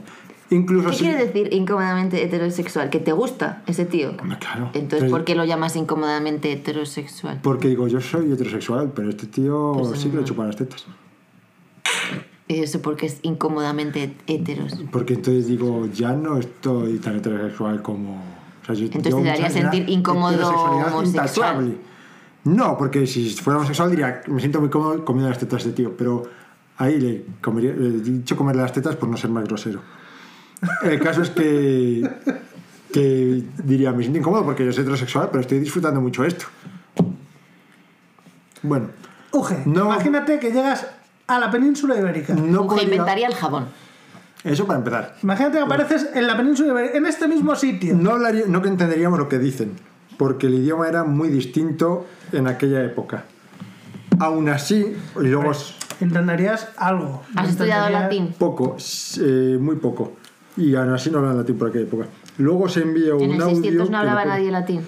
¿Alguien hablaría, deformado. alguien hablaría latín. Vale, mira. Vamos, Pero bueno, vamos, no, vamos a avanzar más en el tiempo, que no quiero que el, que el lenguaje sea un problema. Vamos a ir. mm, A la alta edad media. Sí, iba a decir 1500, por ejemplo, ya en la edad de conquistar las Américas. No sabríamos hacer una puta mierda. Yo no sabría hacer fuego, no sé hacer una torre, no sé hacer- El otro día vi la torre suizo muy bonita y yo dije, yo no Pero, sabría hacer pero hombre, torre. ya de aquellos tiempos la gente, todo el mundo sabe hacer fuego. Sí, bueno, Podrías pero- ir ahí y preguntarle a cualquiera. Ya, ya, ya, sí, pero o sea, quiere decir que yo las cosas más De obvias... hecho, quizás te quemarán en la hoguera. Sí. Eso es la cosa, que tenías que tener cierto cuidado con eso, pero no te creas, porque aquí la gente no se mataba tanta gente en la hoguera como en Inglaterra. Pero arrasaríamos con, con miles de ideas que tenemos, que aparte de lavarnos las manos, por ejemplo, con miles de ideas que ahora vemos tontísimas y obvias, y solo tengo siempre, siempre que hablo de esto tengo un ejemplo, pero es que sé que hay muchos más. Como por ejemplo, que si ponemos una tiendecita, cuando ganamos dinero podemos invertir en que esa tiendecita vaya más, cosa que no se le ha ocurrido absolutamente a nadie en aquel momento. Y entonces no había Eh, gente. ¿A nadie? A nadie. Perdona, ¿y los judíos? Los judíos Que en esa época ya eran comerciantes. eran. Y sí, que ya invertían en barcos. sí, invertían porque decían, "Tenemos- vamos a vender, pero no, no tenían. O sea, esta idea que es el capitalismo no surgió hasta mucho después. De hecho, fue por un pastor ¿Y protestante. el préstamo? Eh, ya Por- existía el préstamo de dinero con intereses. Calvi- sí, el préstamo sí, el préstamo sí, existía. Y, Y de hecho estaba prohibido. ¿Y sabes por qué lo hacían los judíos? Porque los cristianos lo tenían prohibido. Claro que lo. Las, hasta que. ¿Se os explicando a Nos nuestros, lo- nos lo a nuestros nuestros- oyentes? Ah, vale, vale. Que como la mayoría son mujeres, sigue siendo mansplaining. ¡Oh! El... ¿A qué, a qué- a qué te refieres con mansplaining? Que, que preguntas, ¿sabes por qué? Porque esto. Es como, sí, lo sé. O sea, soy yo la que ha sacado el tema, lo, lo conozco. Ahora me estás haciendo un mansplaining. Bueno, esto es una, es una bobada. No, tú me has hecho una pregunta directa y te he preguntado. Sí, sí, respondido. lo sé, lo sé. Ah, os estáis atascando. Bueno, en cualquier caso, Uge esta idea salió- inventaría el capitalismo. Y salió con Italo Calvino, que Italo Calvino no, coño, con Juan Calvino, Italo Calvino es escritor. Eh, y sería, y me haría muy rico Pues, creando el inventaría mayor mal del planeta. Yo creo que moriríamos bastante rápido. Porque para empezar, el agua. eh, Ya, a lo mejor, a o sea, lo no mejor nuestros estamos estómagos- preparados ni nuestros estómagos ni para los virus y bacterias de esa época. la herviríamos. Pero aunque las hierbas eh, hay cosas y hay metales, hay historias que no, ellos ya estaban hechos, pero nosotros no. Tú llegas allí con tu cuerpo de persona que se ha criado en la pulcritud casi más absoluta, o a lo mejor te mueres de alergia al, al polen Sí, sí. con las gramíneas de la época. O sea, eh, yo creo que sería un choque muy, muy grande. Pocos sobreviviríamos en esa época. Vale, supongamos. Y luego, si hierves el agua, a lo mejor te daban bruja. ¿Y ¿Qué está haciendo esta? Claro, ahí es, Es donde- que la hiervo porque hay unos microorganismos ahí y la estoy colando con Ah, los filtros y dirían, bruja, bruja. Es de Inglaterra, aquí no pasaban esas cosas. Ahí es, no, no, no, ahí es donde yo quiero llegar, ahí es donde yo quiero llegar. ¿Qué es lo que harías? O sea, vale, sí, tú puedes decir, creo que voy a morir rápido, pero creo que voy a morir rápido es tú ya estás ahí y por mucho que creas que vas a morir rápido, tendrás que intentar, tendrás Sí. que hacer por sobrevivir. Sí. Vale. ¿Cómo harías? O sea, ¿qué, qué harías para poder aprovechar los conocimientos que tienes, pero sin que te quemen en la hoguera? Pues sí, siendo mujer, eh, las posibilidades de que te quemen en la hoguera Sí, creo que posibilidades son mayores. elevadas. Bueno, pues a lo mejor lo primero que tendrías Entonces que sería- hacer es hacerte pasar por hombre. Eh, sí, es- eso lo primero, sí, sería más seguro. Lo primero sería hacerte pasar por hombre, Sí, porque cortarte el pelo, cortarte el pelo, ponerte es. unas época, vendas. eso sí. ¿eh? Lo del corte de pelo en aquella época no es tan importante. Bueno, cortártelo mal, así. Eso puede ser. Y no llevarlo recogido en trenzas. Ponerte barbita, Eso es más difícil. te puedes pintar. Y luego, no sé, inventarte una historia para pasar un poco desapercibido y buscarte un trabajo para ir tirando a un sitio para dormir. Vengo porque tú apareces allí de la nada. Claro, ¿qué haces? Vengo de Valencia, nadie lo va a investigar. Valencia está en el quinto pino. Claro, yo lo primero creo que es deshacerte de todas tus ropas del futuro Mm. y conseguir ropas de allí o lo que sea. Lo segundo para mí sería buscar al noble de la zona y conseguir hablar con él a ver si puedo engatusarle. Uf, yo no sé si eso era sencillo en esos ¿Engancharle tiempos que tenían muchos Yo creo- protectores. Sí, sí, o sea, llegar a él Que vas sería allí al castillo, hola, vengo a hablar aquí con el señor del castillo. Claro, primero tendría que preguntar a los aldeanos e informarme bien sobre quién es ese señor del castillo, qué es lo que le gusta, eh, La guerra. qué, qué rollito yo. No, pero Ah, bueno, en cosas de guerra, pero vamos, nos forramos Eso sí, podrías ir en plan de le voy a proponer unas ideas muy brillantes. un tanque a lo Leonardo da Vinci. Buah. claro, es verdad que nosotros tenemos mucho conocimiento de, estrategias de guerra. Una gran lupa para quemar a los enemigos, bueno. Porque no pueden. Ahora disparas a la lupa y la rompes, pero antes no era tan fácil. Lupa, en serio. Les podrías hablar de tus ideas sobre las catapultas para lanzar cadáveres también. Para, eso ya lo hacían, infectaban las. Infectaban los. Había un videojuego donde podías hacer eso. Infectaban las- los sitios y cosas así lanzándoles los cadáveres. Podrías ayudarles en época de plagas. No te creerían. Pero. No. Algún médico Claro, igual de hecho, de- no, no, no, no, no, no. O sea, para empezar, yo. eh, mi, mi historia siempre sería que todo viene de Dios. Es decir, Sí. Dios eh, me ha hablado. Dios eh, me ha enviado aquí. Yo no vengo de esta tierra, vengo de, de una tierra muy lejana. He venido en peregrinación santa. Bien, por ejemplo. Para hablar con usted, porque me ha dicho Dios que usted es el elegido. Exacto. ¡Buah! Eso es. Ahí tienes. Por ahí es por donde hay que ir. Y luego, eh, una vez. ¿Cuándo hacemos el videojuego? eh, pues, Esto es, muy gran- es una gran idea. El no sé si existe. ¿El videojuego o el juego de rol en vivo? ¿Te imaginas un juego de rol en vivo donde hay un montón de actores interpretando ese papel y el que juega tiene que hacer de persona actual, tiene que hacer del mismo, intentando sobrevivir ahí? Un survival tierra media, un survival eh, Sí, edad media. Edad media. Edad media, tú con tus conocimientos. Y los actores lo que tienen es que eh, ir a pillar. En plan, esa ropa que llevas no me la creo. Tú eres un, eres un demonio. Te voy a, te voy a acusar al cura del pueblo. Para hacer en un evento cerrado suena interesante. Estaría guay, estaría guay. Yo es que esto, esto es una cosa que, que he pensado muchas veces. Lo de si llegaras hace un montón de años con tus conocimientos, si fuera no hace tantos, en plan, si fuera hace 100 años, sería más o menos fácil hacerte rico invirtiendo en bolsa. Pero si te vas cada vez más atrás y más atrás, o sea, si te vas a la época de, yo qué sé, de Edison, y te pones a hablar con él y le dices, oye, ¿sabes lo que podías inventar? Justo Edison te robaría es una idea. verdad que te si vas a la una. época oscura de la Edad Media es complicado, sí. Sí, Aunque tú digas que es Dios, cualquiera puede decir, no era Dios, era la voz del diablo a la hoguera. Eso es verdad. O sea, a Creo lo que mejor habrá tanta gente. es un poco... Y ahora teníamos iglesias de San Vale, que no sea la hoguera, eh, a la cárcel y torturas. Sí. Tampoco es eso que tanto. ¿Has visto el Museo de la Tortura en comillas? Sí, Muy muchas bonito. cosas son inventadas. Mm, Como la Iron Maiden. mm. ¿La Iron Maiden es mentira? Sí. Es tontísimo. Te vas a currar una cosa de la hostia. a ver Porque la gente es sádica. Sí, joder. Siempre hay gente sádica. Y lógicamente están en los sitios donde pueden ejercer su sadismo. Sí. Pero la gente también es muy vaga. No, sí. La Yo gente recuerdo haber cuando realmente es sádica no es vaga. eh. Lo Mira los ¿no? psicópatas cómo se preparan. Es como muy metódico, muy...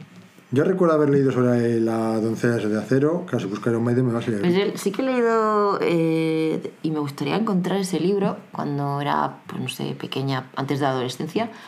Un libro que era de un niño que viajaba a la Edad Media, a la época de las cruzadas, y justo llegaba en una época en la que estaban haciendo un ejército de niños.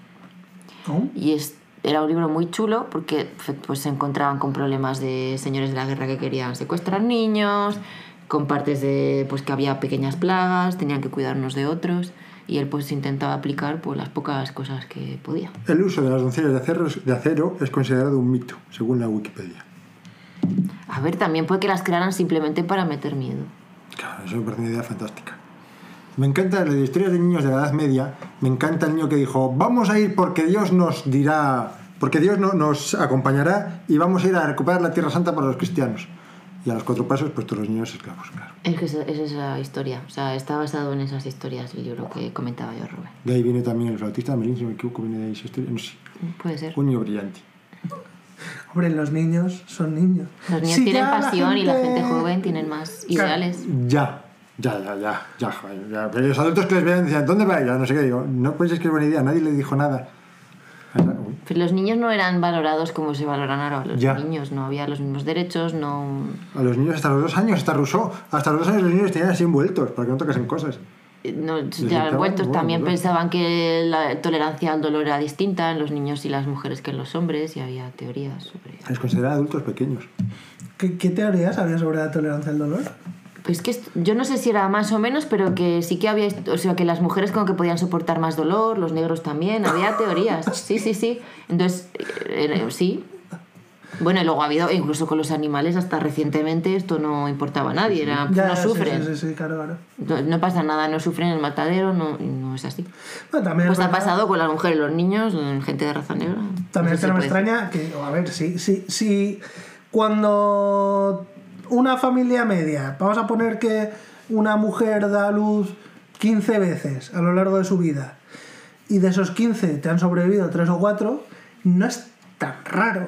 O sea, están muy familiarizados con la muerte de los niños. Para nosotros es algo horroroso, para nosotros es algo terrible y, y- y el, el cine lo explota a esos niveles de... ¿Qué es lo peor que puede haber? La muerte de un niño. Si te fijas en las películas, puede haber muertes, violencia, lo que quieras, pero con niños, ojo. Con niños...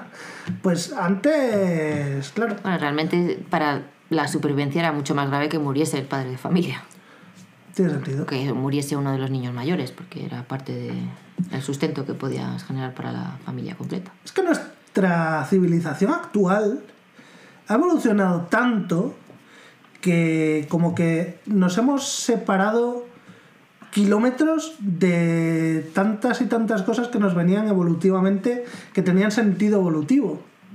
Por ejemplo, mm, mismamente la supervivencia del más, del más fuerte. Ahora mismo se puede reproducir cualquiera que si no existieran los avances de medicina y tal no se reproduciría jamás. No hay que irse tan muy atrás porque la, o sea, una persona de la generación anterior, el abuelo de mi sobrino, eh, vivía con un, tenía un montón de hermanos y dijeron, ¿quién es el...? Y llegó un cura, dijo, me voy a llevar a nuestros niños para que, para que no se te mueran todos porque no tienes comida para todos. Y dijo a madre, pues a ese, ¿qué es el que más come? Y gracias a eso, el señor estudió, luego fue un profesor con bastante prestigio aquí en Valladolid y luego su familia tiene mucho dinero. Hostia, ese que es el que más come. Y solo porque el niño comía más y porque la familia no tenía suficiente dinero para todos los niños. Y gracias a eso, mi, mi sobrino, el padre de mi sobrino, pues está forrado. Es la hostia, o sea, esto es una Sí, yo pensé que iba a ser más bien, llévate a este que es el listo, No, no. para no, darle la oportunidad. yo. no era... Yo pensaba que iba a ser llévate a este, que es un coñón, que me tira hasta el coño, que está todo el día rompiendo cosas y dando por culo, gritando. Pensaba que iba a ir por ahí, no, no, el que más come. Sí. Y luego el señor no estaba obeso, pero no era fuerte. O sea, que, eso sí hace nada. Para que nos decir, hagamos la Hombre, imagen sí, mental. había la la expresión de cuando seas padre comerás dos huevos y esto era claro, o sea, el que comía era el que pues traía jornal a casa, el que tenía que hacer más esfuerzo físico. De hecho, de cara a la supervivencia, si hay un apocalipsis, pues eh, la gente que se dedica a esto te explica, pues lógicamente el que va a hacer más trabajo físico necesita más ingesta de energía. ¿Y cuántas frases del imaginario colectivo hay con, con el pasar hambre? Pasa más hambre que un maestro escuela. También. Escuela que normalmente se les pagaba con un cacho casica para que vivas ahí dentro. ¿Y de qué como? Ah, ya te traerán algo los chavales. Si te portas bien. Es verdad lo de dejarles una manzana en la mesa. La tradición de la manzana al profesor viene de cuando no tenían un sueldo. De cuando tenían que subsistir de, de lo que le daban los chavalicos. Ah, en los pueblos. En las ciudades a lo mejor iba de otra forma, pero vamos. En los pueblos, Sí, sí, sí. Me parece que la expresión salario viene porque antes pagaban en con sal. Yo siempre digo, ¿qué haces con tanta sal? En Roma, sí. O sea, Un saco de sal te vale para dos meses. Pero que no era, o sea, era, lo usaban de intercambio, lo vendían. claro. No era para que te la comieras toda tú. Es como dinero que te puedes comer. Por eso digo siempre que el dinero de chocolate crearía una, una gran crisis. El otro día eh, he regalado dinero de chocolate a un compañero.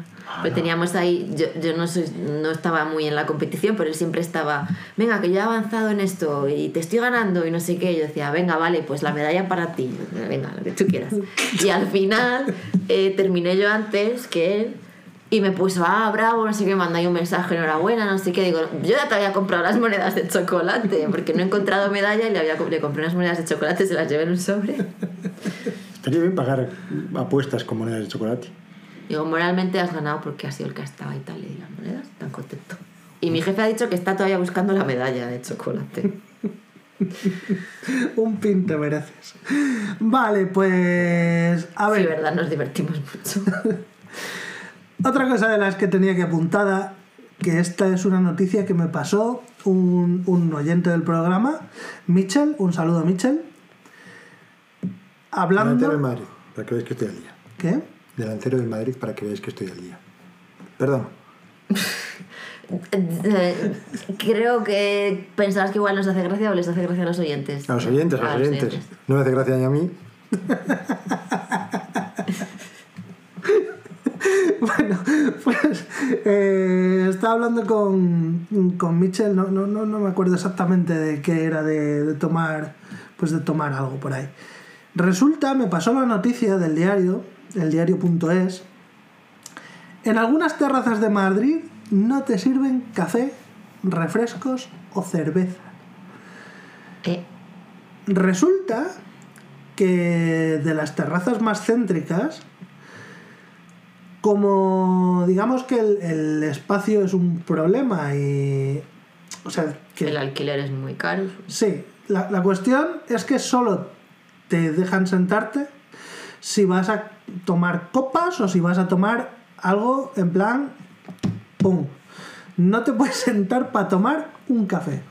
Pero no puedes. Y si pagas el café a precio de copa, Eh, bueno, eh, podrás, podrás, me imagino, hacer un, una negociación. un acuerdo con los camareros, pero es que es muy fuerte. O sea que si no te vas a gastar seis pavos por cada media hora, una hora que estés, Yo ahí tengo una duda. Y entonces, imaginemos que yo me compro mis refrescos en el supermercado y no es alcohol.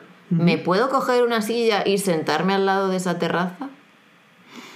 Con mis amigos allí a charlar, con mi mesita de piscina y mis sillas de la playa. pues es una gran pregunta. Porque igual te sale más barato irte al chino de la esquina, te compras las sillas y la mesa y tus Coca-Colas en el supermercado y tan a gusto. Hostia, acabas de encontrar Y una además legal. miras a los tontos que están ahí en la terraza cara. eh, Lo ves que el entorno de la terraza, o sea, tenías que hacerlo fuera del entorno de la terraza porque el entorno de la terraza pertenece a. Habría que mirar exactamente por cuántos metros están pagando, porque yo tengo la impresión de que se expanden siempre más allá Sí, de la zona de que les han asignado. Tengo una y por la que pagan. una, una impresora para pegatinas que no consigo conectar al móvil, así que creo que me es inútil.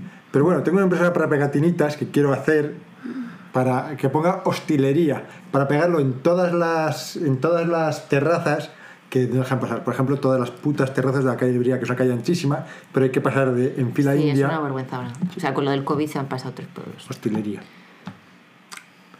Yo, o sea, estoy de acuerdo que se han pasado tres pueblos con lo del COVID y que las ahora mismas terrazas eh, son un despropósito que ocupan, pero como fan absoluto de las terrazas, a mí no me disgusta. A mí me gustan las terrazas, pero que estén en calles donde dejen sitio suficiente para los viandantes, que no tengas que estar haciendo... Filas indias. Es que en la, en la calle Conde Ribadeo, hay, encima han puesto, se han cogido aparcamientos y han puesto unas barras de madera. Pero- Entonces, desde que sales de un portal hasta que cruzas a justo enfrente, no te voy a decir que tengas que andar dos minutos, pero ya tienes que desplazarte unos 30 metros. Sí, sí, lo que es decir es que las propias terrazas han cortado la posibilidad de cruzar la calle. Ah, por- eso además. O sea, a mí me parece que toda terraza, que es lo que iban a hacer justo antes de que llegara el COVID, por no sé qué en Valladolid, toda terraza debería ser recogible por la noche. O sea, deberían recogerlas por la noche. Si por la noche no está recogida, todo esto. es- De hecho, yo alguna vez que he dicho necesito un cojín, he dicho el próximo día que pase por aquí me lo llevo. Y creo que alguien más ha tenido mis ideas porque. ¿Por qué recogen los cojines? eh, no, porque había unos cojines y otros no. Ah. O alguien ha ido robando los cojines. Y muchas veces pienso, ya que necesito una silla, paseo por la noche y terraza que hay en la calle, digo, esta es, esta es la calle. Porque el bar está cerrado. Pues, pues es que es, es la hostia como cómo se está transformando la hostelería aquí, pero desde luego las terrazas ahora mismo, eh, bueno, pues pr- prácticamente todos los bares tienen terraza, el que no tiene terraza es un apestado, eh, si no ha cerrado poco le falta. O sea, ¿cuántos bares quedan sin terraza a día de hoy? Pues desde lo del COVID que no se podía estar dentro, no sé qué tal, todo el mundo pudo tener terraza, aunque estuviera en un sitio donde era. Que esa es otra. Hay bares que son como esta mesa de grandes, pero tiene una terraza de dos kilómetros. Sí. Y a tomar por saco. Así yo también alquilo un bar. Cojo, pago un, un- un contenedor de basura, me meto dentro y vuelta en mi barra. Y tengo toda la calle. Adelante. No voy a hacerlo. De todas formas, Madrid es una ciudad que. Sí, la de Madrid es. O sea, es para ir, volver. Y tan Madrid, a gusto. Madrid, lo mejor es que te quede cerca para ir en el día y volver. Eso es. Porque es verdad que la, la oferta cultural que tienen. Hostia. Pero yo creo que luego a niveles de gastronomía de tapeo y tal, es en plan de vas a pagar una barbaridad, no te van a dejar tomarte un café, vas a estarte pegando por sentarte en algún sitio normal, pagar una barbaridad. Atasco. Especialmente en el centro, claro. Y luego, hombre, sí, sí, vas eh, en metro, no tienes atascos, pero como te toque cosas de ir en coche, coñazo. El marido de mi hermana siempre dice, dice, es que voy por Valladolid con alguien y dice, hay un atasco. Sí. Digo, ¿cómo que un atasco? Esto es un semáforo. Sí, yo lo digo, yo estuve viviendo tres años en Madrid y cuando venía aquí la gente me hablaba de eso, de los atascos. Yo decía, ¿qué? Esto no es un atasco, es que hay una señal o hay un, es un- Entonces Es una parada y a lo mejor se han generado 20 coches, ¿vale? Eso no es es si abre el atasco. semáforo, se cierra y tú no has pasado, Eso es. eso ya es atasco. Eso es. Aquí se considera así. Si en, si en un turno de semáforo no has pasado, es que hay atasco. Yo recuerdo la felicidad al volver a vivir aquí, no era así por la ciudad ni nada parecido. Era el decir la libertad de puedo salir de la ciudad cuando quiera, que no tengo que estar calculando las horas. De hay que salir a esta hora Hostia. porque es que esto es justo víspera del puente y entonces, como no salgas ahora, son las vacaciones escolares, entonces, ay, cuadrando la hora a la que te tenías Eso que es, ir. eso es horroroso. Era que ayer estuve en O la la que bolera. Que lo peor es volver, porque ir todavía vas contento, pero volver. sí, es verdad. A la ida aguantas más mierda. Sí. O sea, como Vas con otra energía. como vimos en mi top 5 peores momentos de, de Nueva York, Pero es la vuelta. la vuelta siempre es peor. Lo ves que que la vuelta es necesaria, porque ya siempre puedes decir, mira, me quedo, a tomar por saco, pero la vuelta no puedes hacer. O te quedas ahí en tu coche en medio del atasco, No, no, viendo a los coches pasar. Desde la siguiente salida me voy a mi Dices, casa. ahora me paro aquí mi coche. Como el de un día de furia. Eso hizo mi padre. Íbamos en. ¿Qué? y Eso hizo mi padre. Íbamos de pequeños, iba a pasar por un puente que iban a cerrar porque es que hay una carrera. Dice, bueno, la carrera todavía no ha llegado. Dice, bueno, es que hay una carrera. Dice, es que tengo aquí un montón de niños que tienen que hacer pis, que están cansados. Déjame pasar, que la carrera todavía no ha pasado. Y el señor dijo que no. Dijo, pues ahora, niños, nos vamos a casa. Dejó el coche y dijo, pues ya, pero no voy a dejarme este coche aquí. Dice, bueno, el coche ya es problema suyo, ya no es mío. O sea, yo, se lo lleve, que se lo lleve la grúa, lo que sea, me póngame la multa, que yo me voy a mi casa. Y al final el señor le dejó pasar. Los padres tienen unos huevos de Con dos cojones, sí, señor. Hay más historias de huevos de mi padre, pero esas son, esas son las fantásticas. ¿Has dicho hay más historias de huevos de mi padre? Sí. De, veces que dice. te había entendido bien, ok. sí. Pues eh, Pues es un buen tema. sí, sí. Nos podías traer. Pues cuento la mejor. Que estaba, era pequeño. Sabéis que los niños a veces cuando tiran piedras hacia un lado se les giran 90 grados porque las tiran dando vueltas sobre su propio cuerpo. Sí, eh, Sí. O, o cuando lo van a quieren tirar para hacia adelante y lo tiran para arriba y Eso. como el hacha de Jarramplas. Sí, sí, sí, sí. sí. Pues estaba yo tirando piedras a un descampado y se me fue la piedra a una puerta que tenía en mi espalda y golpeé la puerta, una puerta metálica. Entonces salió un señor y dijo, si no se van ustedes de aquí, les suelto a los perros. Así que mi padre, que estaba bastante fuerte, me cogió, me metió en el coche, un sin cambil. Cerró las ventanas, abrió el maletero, cogió un hacha y dijo, saque a estos los perros, que después de los perros va usted. Y no sacó los perros. Tampoco, o sea, la reacción igual fue Un poco desproporcionada. Sacó a los perros con mi hijo de tres años. Ya le digo yo también, saque estos los perros. con Pero no lo sacó, o sea, era la pues típica amenaza de me estáis Y el otro tampoco molestando. le dio con el hacha. Es la típica amenaza de no me haces a mi hijo. Bueno, Habría, habría, habría que ver el tono no del señor perros. cuando dijo lo de los perros. O sea, quiero decir, puede ser o no puede ser, o, sea, puede ser o puede no serlo. El señor tenía perros y era un señor muy antipático y yo recuerdo que siempre tenía cristales pegados así en el cemento de su valla en la parte de arriba para que no se la gente caca las palomas. eh, para que la gente no subiera Sí. Ni se asomara. Eso es muy típico. Eh, Muy Sí, típico se de- ponían los culos de las botellas, pero también para que no se apoyen los pájaros. No sé si era para los pájaros o para la gente pero era muy desagradable llevamos 30 años siendo sus vecinos y no hablamos con él nunca. hablamos con todos los demás vecinos menos con esos A lo mejor, a lo mejor venía ya de antes, quiero decir, a lo mejor. Había eh, ahí un feudo ya. Sí, a lo mejor el día que sacó el hacha ya estaba diciendo. Era en plan, me has dado la razón que estaba esperando para aprovechar este hacha que llevo en el coche. A lo mejor no era casualidad que No. llevara la hacha en el coche. A lo mejor le tenía tan hasta los huevos. Dijo, a ver si este un día, el próximo día que me diga algo, El hacha estaba para cortar cosas. Es lo difícil que es cortar unas bolsas. Parece que es fácil, pero parece que es dar hostias, pero no. no, me parece muy difícil. Es muy difícil. Y además que caiga para el lado donde tiene que caer. Esa es otra, claro. Pero das el golpe y no haces nada. Tienes que dar el, el golpe en la dirección.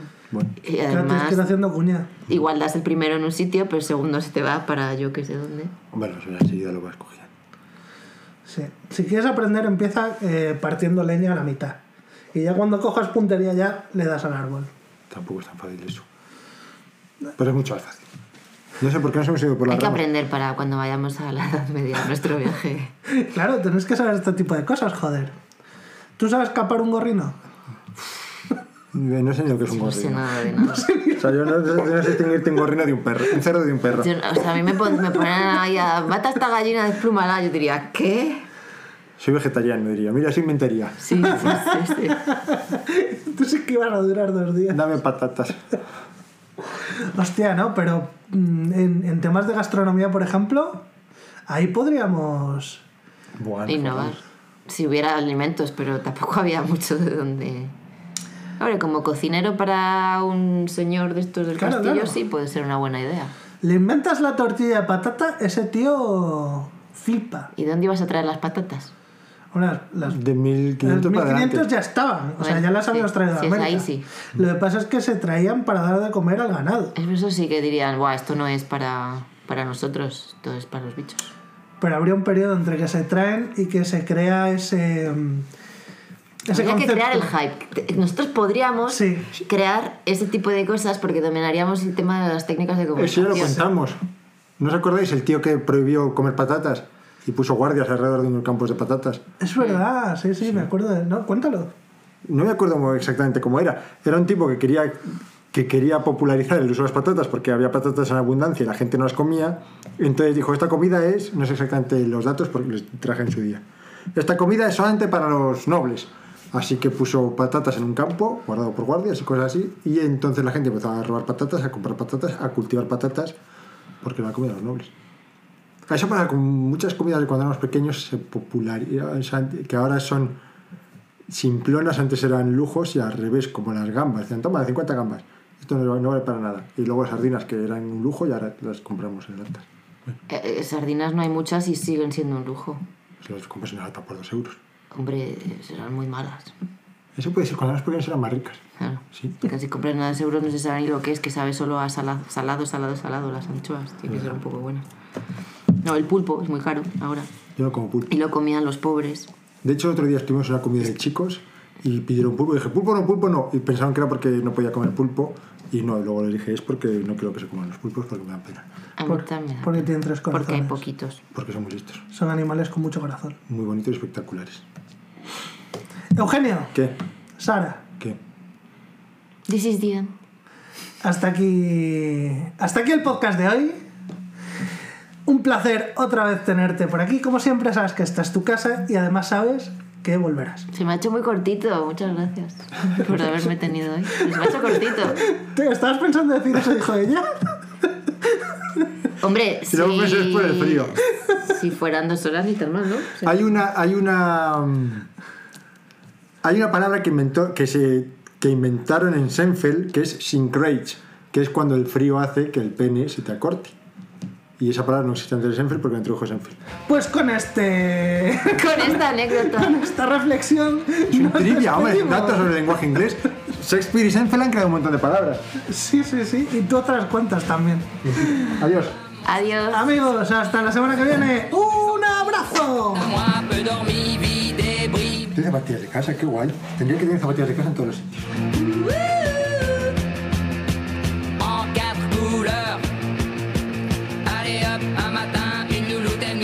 poupée de cellophane, cheveux chinois, asparadrap, une gueule de bois.